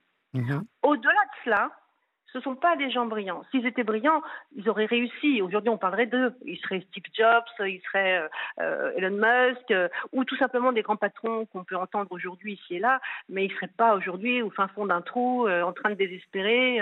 non, non. Déjà, ils ne seraient pas, à 3 litres. Déjà, ils seraient pas à 3 litres de pinard par jour déjà. Et puis, tout ce qui serait beau dans leur vie, ils les accueilleraient à grands bras ouverts, ce qui n'est pas le mhm. cas chez eux. Ils sont dans l'autodestruction. Hein. Comprenez bien qu'ils sont vraiment dans un vide abyssal, qu'ils ont besoin de se remplir, mais comme ils n'arrivent pas à se remplir, ils ne comprennent pas en fait que euh, c'est eux le problème. Euh, et nous, on essaie d'apporter des solutions, mais en fait, on aura beau amener énormément de solutions, à perte. on ne remplira pas. Exactement, c'est à perte. Et ils ne mhm. se rendent pas compte de la valeur qu'on leur apporte. Ils se rendent pas compte. Donc du coup, la plainte, Jassandre. Alors, la plainte. La plainte, donc un jour, je décide de partir, mais sauf qu'il faut savoir que toutes mes affaires sont toujours à Dreux. Ma voiture est toujours à Dreux. Donc ce jour-là, je décide de récupérer ma voiture et mes affaires. Je le préviens, et quand j'arrive, alors pour savoir, imaginez-vous, hein, je suis donc euh, à Paris, il faut que je prenne le RER que je prends jamais, donc une heure et quart, une heure et demie pour arriver à Dreux. De Dreux, il faut que je prenne un Uber qui n'existe pas, donc je prends un, taxi pour arriver jusqu'à entreprise. Exactement. Donc il s'est passé une heure et demie, deux heures, et j'arrive et je découvre une immense pelleteuse qui couvre l'ensemble du, du, portail de la maison. Donc je ne peux pas rentrer. Ça va, je suis très fine. J'ai pu m'immiscer tant bien que mal entre la pelleteuse euh, et le portail, mais euh, je veux dire, ça n'a pas été simple. Et combien même, lorsque j'ai ouvert le portail, il faut savoir que ce sont des murs clos. Euh, comment sortir ma voiture Comment sortir mes affaires Comment rentrer chez moi Impossible. Et alors là, impossible. Et là, je commence à découvrir. En fait, ce jour-là, j'ai pris conscience qu'il s'est passé quelque chose où là, on était dans deux mondes parallèles. Moi, je suis là pour construire, je suis là pour créer. Peut-être que je le fais maladroitement, peut-être que j'ai pas été la meilleure, c'est probable. Mais bon, en même temps, j'étais un peu seule dans mon histoire. Euh, donc j'avais peut-être mes torts. J'insiste sur le fait que j'ai peut-être pas forcément été à droite. Peut-être que j'ai déclenché des colères chez cet homme. Peut-être que j'ai pas fait ce qu'il voulait. Peut-être que j'avais aussi des choses qui n'ont pas correspondu à ses attentes. Oui, mais ça, ce ne sont pas des erreurs. Euh, c'est la vie, ça n'est pas s'exécuter dès que le sultan euh, lève un petit doigt, quoi. C'est pas. Euh, On est d'accord, mais n'empêche que je ne veux pas tout mettre sur son dos. C'est ça que je veux dire. Euh, n'empêche que je me retrouve devant cette pelleteuse et je me, et je suis dans, en état de sidération dans le sens où il faut un quart d'heure où je me dis, mais en fait, on n'est pas du tout dans la même histoire. Mais moi, j'ai juste un gars qui va juste pas bien dans ma tête, avant de voir cette pelleteuse, je me dis c'est juste un gars qui va pas bien, qui est en mal d'amour. en tout cas, c'est inquiétant. C'est inquiétant d'agir comme ça quand on est euh, même un homme euh, responsable, directeur d'un groupe, euh, enfin, mettre une pelleteuse pour vous empêcher de prendre vos affaires, c'est... Exactement. Et, là, je me dis, en fait, en fait, on n'est pas du tout dans la même histoire. En fait, ce gars-là m'en veut, il veut me nuire. C'est là où je prends conscience qu'en fait, il a l'intention de me nuire. Et non seulement il en a l'intention, mais il le fait. Et là, je me dis, je suis en fait, je suis en grand danger et je n'avais même pas conscience du danger dans lequel j'étais. Et là, je me dis, je suis dans un monde complètement parallèle au sien. Et en fait, j'ai tu n'es plus dans un problème de couple, là, tu es juste dans un problème de malade. Alors, malade, j'aime pas dire ce mot-là parce que ça veut rien dire. Je suis avec un. Là, je vais nommer un mot parce que c'est mon idée, c'est ma perception, pour avoir étudié tous les profils. Avec un PN, vous jouez aux dames. Avec un psychiatre, vous jouez au jeu d'échecs. C'est à ça que j'ai eu affaire. Vous voyez, vous voulez que je mette des mots? Ben, Je mets des mots. Un psychopathe veut jouer au jeu d'échecs. Croyez-moi, c'est redoutable. Redoutable. Alors, c'est lui faire beaucoup de fleurs que de dire ça, mais son intelligence, elle n'est placée que là-dessus, que sur sa capacité à jouer à un jeu d'échecs avec brio. Mais je me démonte pas. Au bout d'un quart d'heure, je reprends mes esprits et je me dis non, non, non, non, non, non. Il y a toujours eu des solutions dans ma vie. Je vais bien en trouver une. Il y a bien une faille dans cette maison pour que je puisse dégager. En plus, il y a un 4x4. Et je me dis, avec mon 4x4, si je descends le mur, d'abord, un, je vais y arriver. Ok, je risque d'écraser quelques passants au passage sur le trottoir. Mais je me dis, je peux démonter ce mur. Il y a bien un endroit où je peux passer ma voiture quelque part, c'est pas possible. Et je me dis, tant pis pour ma voiture, mais elle est suffisamment solide pour qu'elle traverse un mur. Donc j'y vais. et avant de faire ça, je me dis, fais quand même le tour du jardin, il y a bien une faille quelque part. Et je finis par trouver une faille, effectivement, il y a tout un endroit où il y a un grillage. Alors je précise, j'avais pas d'outils, hein. j'avais juste des couteaux et des, fourchettes. C'est tout ce que j'avais. J'avais même pas de paire de ciseaux. Mais avec mes mains, je finis par démonter le grillage et je me dis, même s'il y a le mur qui est là, même s'il y a deux barrières là, tant pis si j'abîme ma voiture de chaque côté, mais je passe. Et c'est tout ce qui compte. Donc je finis et, par vos affaires, vos affaires, vous les avez ah, attendez, attendez, je démonte le grillage. J'ai mis deux heures à démonter le grillage, hein, comme avec mes petites mains, en sachant qu'il y avait plein de roseaux, tout ça. J'enfourne tout ce que je peux enfourner dans ma voiture. Heureusement, j'avais une grosse voiture, enfin, j'ai toujours d'ailleurs une grosse voiture, donc j'ai enfourné tout ce qui était prioritaire euh, dans ma voiture pour les enfants notamment. Et je, décide de partir, en sachant que tout, tout était quand même sous, sous, vidéosurveillance. Donc je me dis, bon, avec un peu de chance, dans l'angle mort, euh, il ne verra pas trop. donc j'ai évité les angles. Euh, je passe euh, le grillage. Finalement, je, ne crève pas mes voitures et je n'abîme pas ma voiture. Je finis par sortir de, de, l'entreprise et je décide d'aller à sa rencontre. Mon fils est avec moi. Hein. J'ai oublié de le dire, mais mon fils est avec moi. Je finis par l'appeler pour lui dire, non, je lui envoie que des SMS en disant, je, je, je pars à ta rencontre. Lui pense que je viens en Uber parce qu'il est toujours convaincu que je suis bloquée à la maison. Euh, je lui dis ouais ouais je viens en Uber. Euh, bref, bon, je passe les détails, on y va. Deux heures se passent parce qu'il habite à deux heures de Paris, donc à deux heures également de l'entreprise. Et j'arrive, il est 22h30. Voilà. Euh, il est très alcoolisé. Euh, il nous accueille, on dîne. Euh, quand j'arrive, euh, je vois bien qu'il est très très contrarié. Au-delà de l'alcool, il est très contrarié. Je, sens, et ma petite voix me le dit, en fait, encore une fois, elle m'a échappé. encore une fois, elle n'a pas mordu l'absent. Il voit la voiture, de toute façon, il voit votre fils, il voit la voiture, donc... ah bah oui, je le préviens, au moment où j'arrive, je dis, je te préviens, je je suis pas en Uber, je suis avec et mon fils et ma voiture. Et je sens un, agacement et un énervement. pourquoi, vous allez à sa rencontre? Je ne comprends pas. Parce que je veux, je veux comprendre pourquoi cet homme me veut du mal. Moi, je ne sais pas ce que c'est que les gens qui vont pas bien. Moi, je, je n'ai vécu qu'avec des gens qui vont plutôt bien, hein, de manière générale. Hein. Mhm. Euh, j'ai besoin de comprendre où est mon tort là-dedans. En quoi je suis coupable de cette relation si néfaste? Quelle est ma part de responsabilité là-dedans? Si, je dois apprendre quelque chose de moi qui a été mauvais, il faut que tu le rectifies. Ou alors, si c'est lui qui est mauvais, ne rencontre plus jamais ce genre de personnage et apprends de, ce qui t'arrive. Ah, il nous reste, il nous reste 13 euh, minutes, donc il faut qu'on aille droit au but. Donc, du coup, vous le voyez, il est alcoolisé, il est très contrarié. Voilà. Il me plaque contre le mur, il me soulève, je sens son agacement, mais il y a mon fils. On finit par dîner. Mon fils va se coucher donc en dehors de la maison, puisqu'il a un abri là-bas, euh, dans le fond du jardin. Et là, c'est là où le démonologie arrive, c'est là où il Alors, habituellement, on a toujours nos petites... On avait commencé à avoir nos petites habitudes, donc on, va se doucher, et puis on va se coucher, et puis on fait ce qu'on a à faire. Euh, là, dès le bas des escaliers, c'est là où, où, où sa rage débarque. Et là, moi, je ferme les yeux et je me dis, laisse-toi embarquer, Gerson, de toute façon, tu ne vas pas avoir le choix. C'est Hercule. Il va faire ce qu'il veut de toi. N'imagine même pas de te défendre, sinon tu vas encore plus mal. Et c'est là où, en fait, il enlève tous mes vêtements, qui me fait monter petit à petit jusque dans la chambre. C'est là où il me plaque dans le lit. Et c'est là où. Euh, il vous viole. Ah bah là oui, ah, clairement, puis c'est un, viol qui est... Alors là, là, je ne savais pas ce qu'était le viol, au sens euh, littéral du terme, c'est-à-dire vraiment comme un inconnu qui vous chope dans la rue. Je ne savais pas ce que c'était. Je vous assure que c'est très s'appelle le viol conjugal. Ah ben là, là, on est vraiment dans le, dans le. En tout cas, je ne sais pas s'il était conjugal ce soir, parce que autant j'ai pu me faire violer d'un point de vue conjugal, ça oui, je, l'accepte. Là, pour moi, c'était, on n'est même plus dans la, on n'est plus dans le conjugal là. Bah, si, on est quand même dans le conjugal, mais euh, c'est un viol. Et eh ben c'est pas comme ça, figurez-vous, parce que là, donc, et ce qui a fait qu'en fait j'ai été portée plainte, c'est parce que il me force, il prend ma jambe en fait euh, avec ses, deux mains, et en fait je hurle de douleur, je hurle de douleur pas que pour ça d'ailleurs, mais essentiellement pour ça, c'est que ces dix doigts sont restés noirs de bleu sur ma cuisse. Et malgré ça, malgré ça, la plainte a été classée, c'est dingue. C'est dingue, c'est dingue. Et donc le lendemain, euh, je, alors je, dors très profondément parce que mon, alors je le dis parce que c'est vrai. Enfin, je veux dire dans le sens où il faut que les gens le comprennent. Mon, mon vagin est en feu. Hein. Mhm. J'ai un vagin que je, c'est terrible, hein. c'est très douloureux. Hein. Dans un état, c'est pour ça que je parle de viol. Je, il est dans un état que je n'ai, j'avais jamais. Toutes les euh, femmes qui vous écoutent euh, comprendront exactement de quoi vous parlez. Ok, bah écoutez, moi c'est la première fois que j'ai vécu ça. Je pense que, que toute femme qui, euh, qui vous écoute ce soir peut imaginer un rapport non consenti et violent. Ah bah c'est vraiment, on est dedans. Hein. Moi, bah je, Là, là, là, pour moi, il y a viol. Non seulement il y a viol, mais en plus il y a maltraitance parce que il me fait douloureusement mal au point d'avoir ces dix doigts dans, dans, dans, dans de bleu, hein, de bleu. Donc le lendemain, je me lève. Alors, je me suis levée très très tard parce que tout ça, ça m'a énormément épuisée.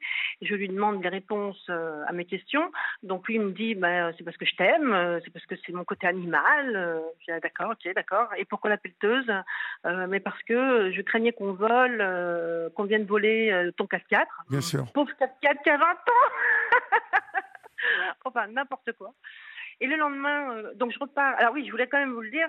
Donc, euh, bref, on se couche. Euh, à 4 heures du matin, il me relève pour me dire, dis-moi, Gerson, je voudrais quand même te rappeler, j'ai remarqué que dans ton portable, parce que j'ai oublié de vous dire aussi au passage qu'il fouillait toutes mes affaires, mon portable, mon ordinateur, j'avais jamais de code. chez moi, on fait toujours confiance, donc voilà. Mhm. Et il m'avait dit que mon, son, sa photo n'était sa photo de profil n'était plus sur mon iPhone et que je l'avais même plus mis en favori, ce qui était le cas. Hein. Je pensais que depuis cette histoire, j'avais plus du tout envie de le savoir sur mon iPhone. Et donc, il m'a dit, j'aimerais que tu le remettes. Mais j'étais tellement folle de rage. Alors là, pour le coup, voilà où j'étais en colère. Là, je me suis levée et là, j'ai dit, tu ne m'exigeras plus jamais rien de moi. Tu ne peux pas me demander de mettre ton visage sur mon iPhone de te mettre dans mes favoris après tout ce qui s'est passé hors des questions. Et d'ailleurs, pour ce, ce que tu viens de me faire en, me levant à 4, heures du matin, je m'en vais. Je m'en vais, je m'en vais, je m'en vais. Et là, j'ai eu affaire à un agneau, à un petit enfant en fait. J'ai eu affaire à un petit enfant. Je, vais vous le dire ce qu'il a fait. Donc je suis, allée me préparer, j'ai pris ma petite valise, j'ai remis tout dans ma, voiture, me voilà partie prête à partir. Et lui, il arrive, je vous mens pas, il arrive avec son, vous savez, le spray pour glace, pour vitres, pour essuyer les vitres pour les nettoyer. Il arrive avec son chiffon, avec son truc de glace. Il essuie mes, mes, mes phares de voiture. Et il me dit Attends, avant de partir, je voudrais être sûr que tu vois bien sur la route. Mais vous réveillez votre fils aussi, non Qui dort? Non, mon fils, j'ai fait partir le lendemain. Parce que quand, quand j'ai vu ce qui m'était arrivé cette nuit, je ne voulais pas que mon fils ni le sache, ni le voit. Rien. Donc, j'ai fait prendre un pari, euh, un pari de là où on était de là où on était plutôt pour Paris, pour que on ait, je veux pas qu'il soit mêlé à ça. Je ne sais pas ce qui va se passer de ma journée. Je veux absolument qu'il se retire tout de suite de là où on était. Donc c'est pour vous dire que ce gars-là, il est déconcertant parce que il me réveille en pleine nuit pour me demander de mettre sa photo sur mon sur, sur mon iPhone et, et, euh, côté, donc vous, êtes, donc vous êtes allé porter plainte le lendemain? Oui, le lendemain, lundi, j'arrive et je me dis, euh, il y a quelque chose qui va vraiment pas dans cette relation. Maintenant, il faut que tu te protèges, Gerson. Il s'agit même plus de te battre, il s'agit juste de te protéger. Il s'agit même pas de partir, il s'agit juste de te protéger. Mais euh, vous a-t-il menacé? Vous a-t-il menacé? La menace, elle se fait quand euh, il vous demande de, de, de démissionner que là, il me demande de démissionner, il prend conscience qu'en fait, je suis capable, alors je vous dis ça avec le recul, hein, que je suis capable en fait de le, sortir de sa boîte, hein, parce que j'avais tout pouvoir, hein, j'étais mandataire, donc j'avais autant de pouvoir que lui, à peu de choses près. Donc lui pouvait me, révoquer, tout comme moi je pouvais le révoquer.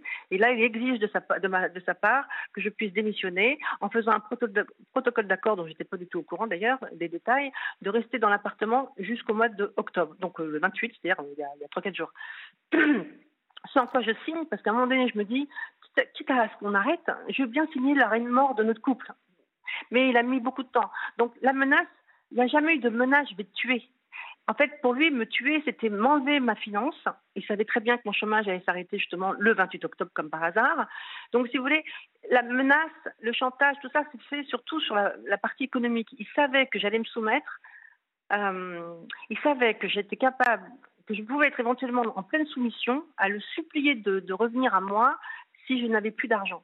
Donc du coup, euh, comme il nous reste très peu de temps aujourd'hui, au moment où on se parle, on est le 8 octobre. Eh ben, je vis toujours dans son appartement avec un procureur avec le 8 novembre, euh, la décision a été portée que non, bah là je ne suis plus dans la légalité, on va dire, de vivre dans cet appartement, mais je continue à y rester parce que après tout, on est en France, quitte à abuser des lois, et ben il me semble qu'on est en trêve, euh, en trêve hivernale, donc bah, je vais essayer de m'en sortir et essayer de trouver du travail. Le temps de vous reconstruire un peu, oui. Le temps de me reconstruire un peu, d'être un petit peu au calme, c'est tant que je le suis, puisque maintenant Monsieur est libre et il fait ce qu'il veut. Oui, parce qu'il peut, il euh, peut débarquer du jour au lendemain chez. Ah bah oui, il fait ce qu'il veut il fait ce qu'il veut. La seule chose qu'il a comme épée Damoclès, c'est qu'il ne faudrait pas que je reporte une deuxième fois plainte pour coups et blessures, ou violence, ou viol, ou je ne sais quoi. Hein. Mhm. Voilà.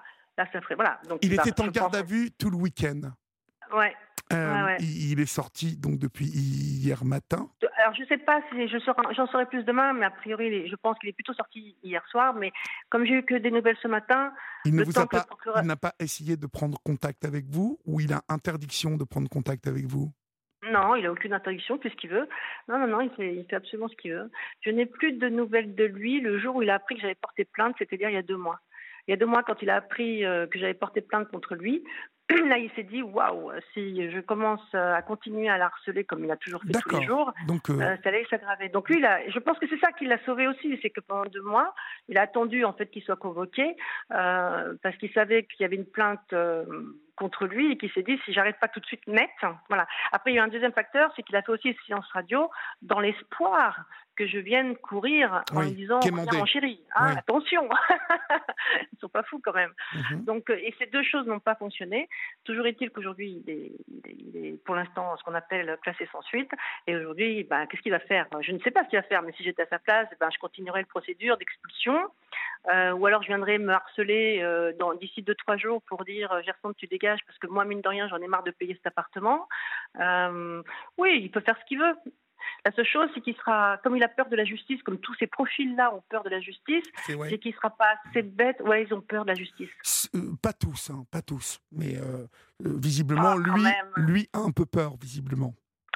Oui, oui, oui. En plus, j'ai une facilité parce que j'ai vécu comme dans un milieu où il y avait où tout le monde portait l'uniforme hein, chez moi. Donc, euh, je sais qu'ils sont pas là contre vous. Ils font pas forcément leur job comme on aimerait qu'ils fassent leur job. Mais bon, c'est le système qui veut ça. Mais euh, je veux dire, ce sont des gens qui font leur métier euh, honorablement et avec conviction. Donc, en tout cas, pour conclure, Gersande, aujourd'hui, c'est un, un redémarrage à zéro pour vous. Ouais, ouais, ouais. un nouveau départ. un nouveau départ. Ouais, on peut le dire comme ça. J'aime pas trop dire nouveau départ parce que pour moi, ça reste quand même une histoire qui doit vous apprendre beaucoup sur soi. Euh, et qui, qui, doit vous rendre un peu plus forte et vous éviter de tomber dans les griffes d'un fou furieux. Vous n'y euh. retournerez pas, Gersandre bah, J'espère pas, mais vous savez, euh, j'en ai vu d'autres qui sont repartis. Mais hein. ça veut dire que vous n'en êtes pas sûr, là, au moment où je vous pose cette question? Je suis sûre que je ne retournerai pas avec un autre, ça c'est sûr. Mais non, mais moi je vous parle de lui. Ah, de lui, ah, de lui. Ah, il est fascinant, vous savez. Oui, vous m'inquiétez un peu quand même. Non, j'ai la force. Euh, je pense que j'ai la force de. de, de J'aurais la force, pas forcément pour moi, mais je le ferai au moins pour mes enfants. J'ai la force de savoir qu'il que ne faut pas que j'aille là. Ah bah, mais... je pense euh, qu'avec ce que vous avez vécu là, depuis euh, le début de cette histoire, oui, pensez bien à vos enfants. parce que je ne vous sens pas encore complètement sorti d'affaires. Ah ben non, je peux vous le dire autrement. Si j'avais pas eu d'enfant, je oui oui. Bah par exemple quand ce matin j'ai su que il, eu, il était libéré, je me suis dit bon, euh, de toute façon la justice ça va pas faire grand chose. Je vais quand même pas euh, dépenser tout l'argent du monde pour les avocats, les nourrir, pour finalement une justice qui va être longue, très lente et avec très peu de résultats, voire pas de résultats du tout. Donc la seule solution que j'ai, moi, c'est d'aller négocier avec lui parce que j'ai des choses qui l'intéressent et lui il a des choses qui l'intéressent. Donc même s'il n'est pas intelligent on peut peut-être trouver un accord qui nous permettrait de nous sortir honorablement de cette situation. J'aimerais en sortir de cette situation.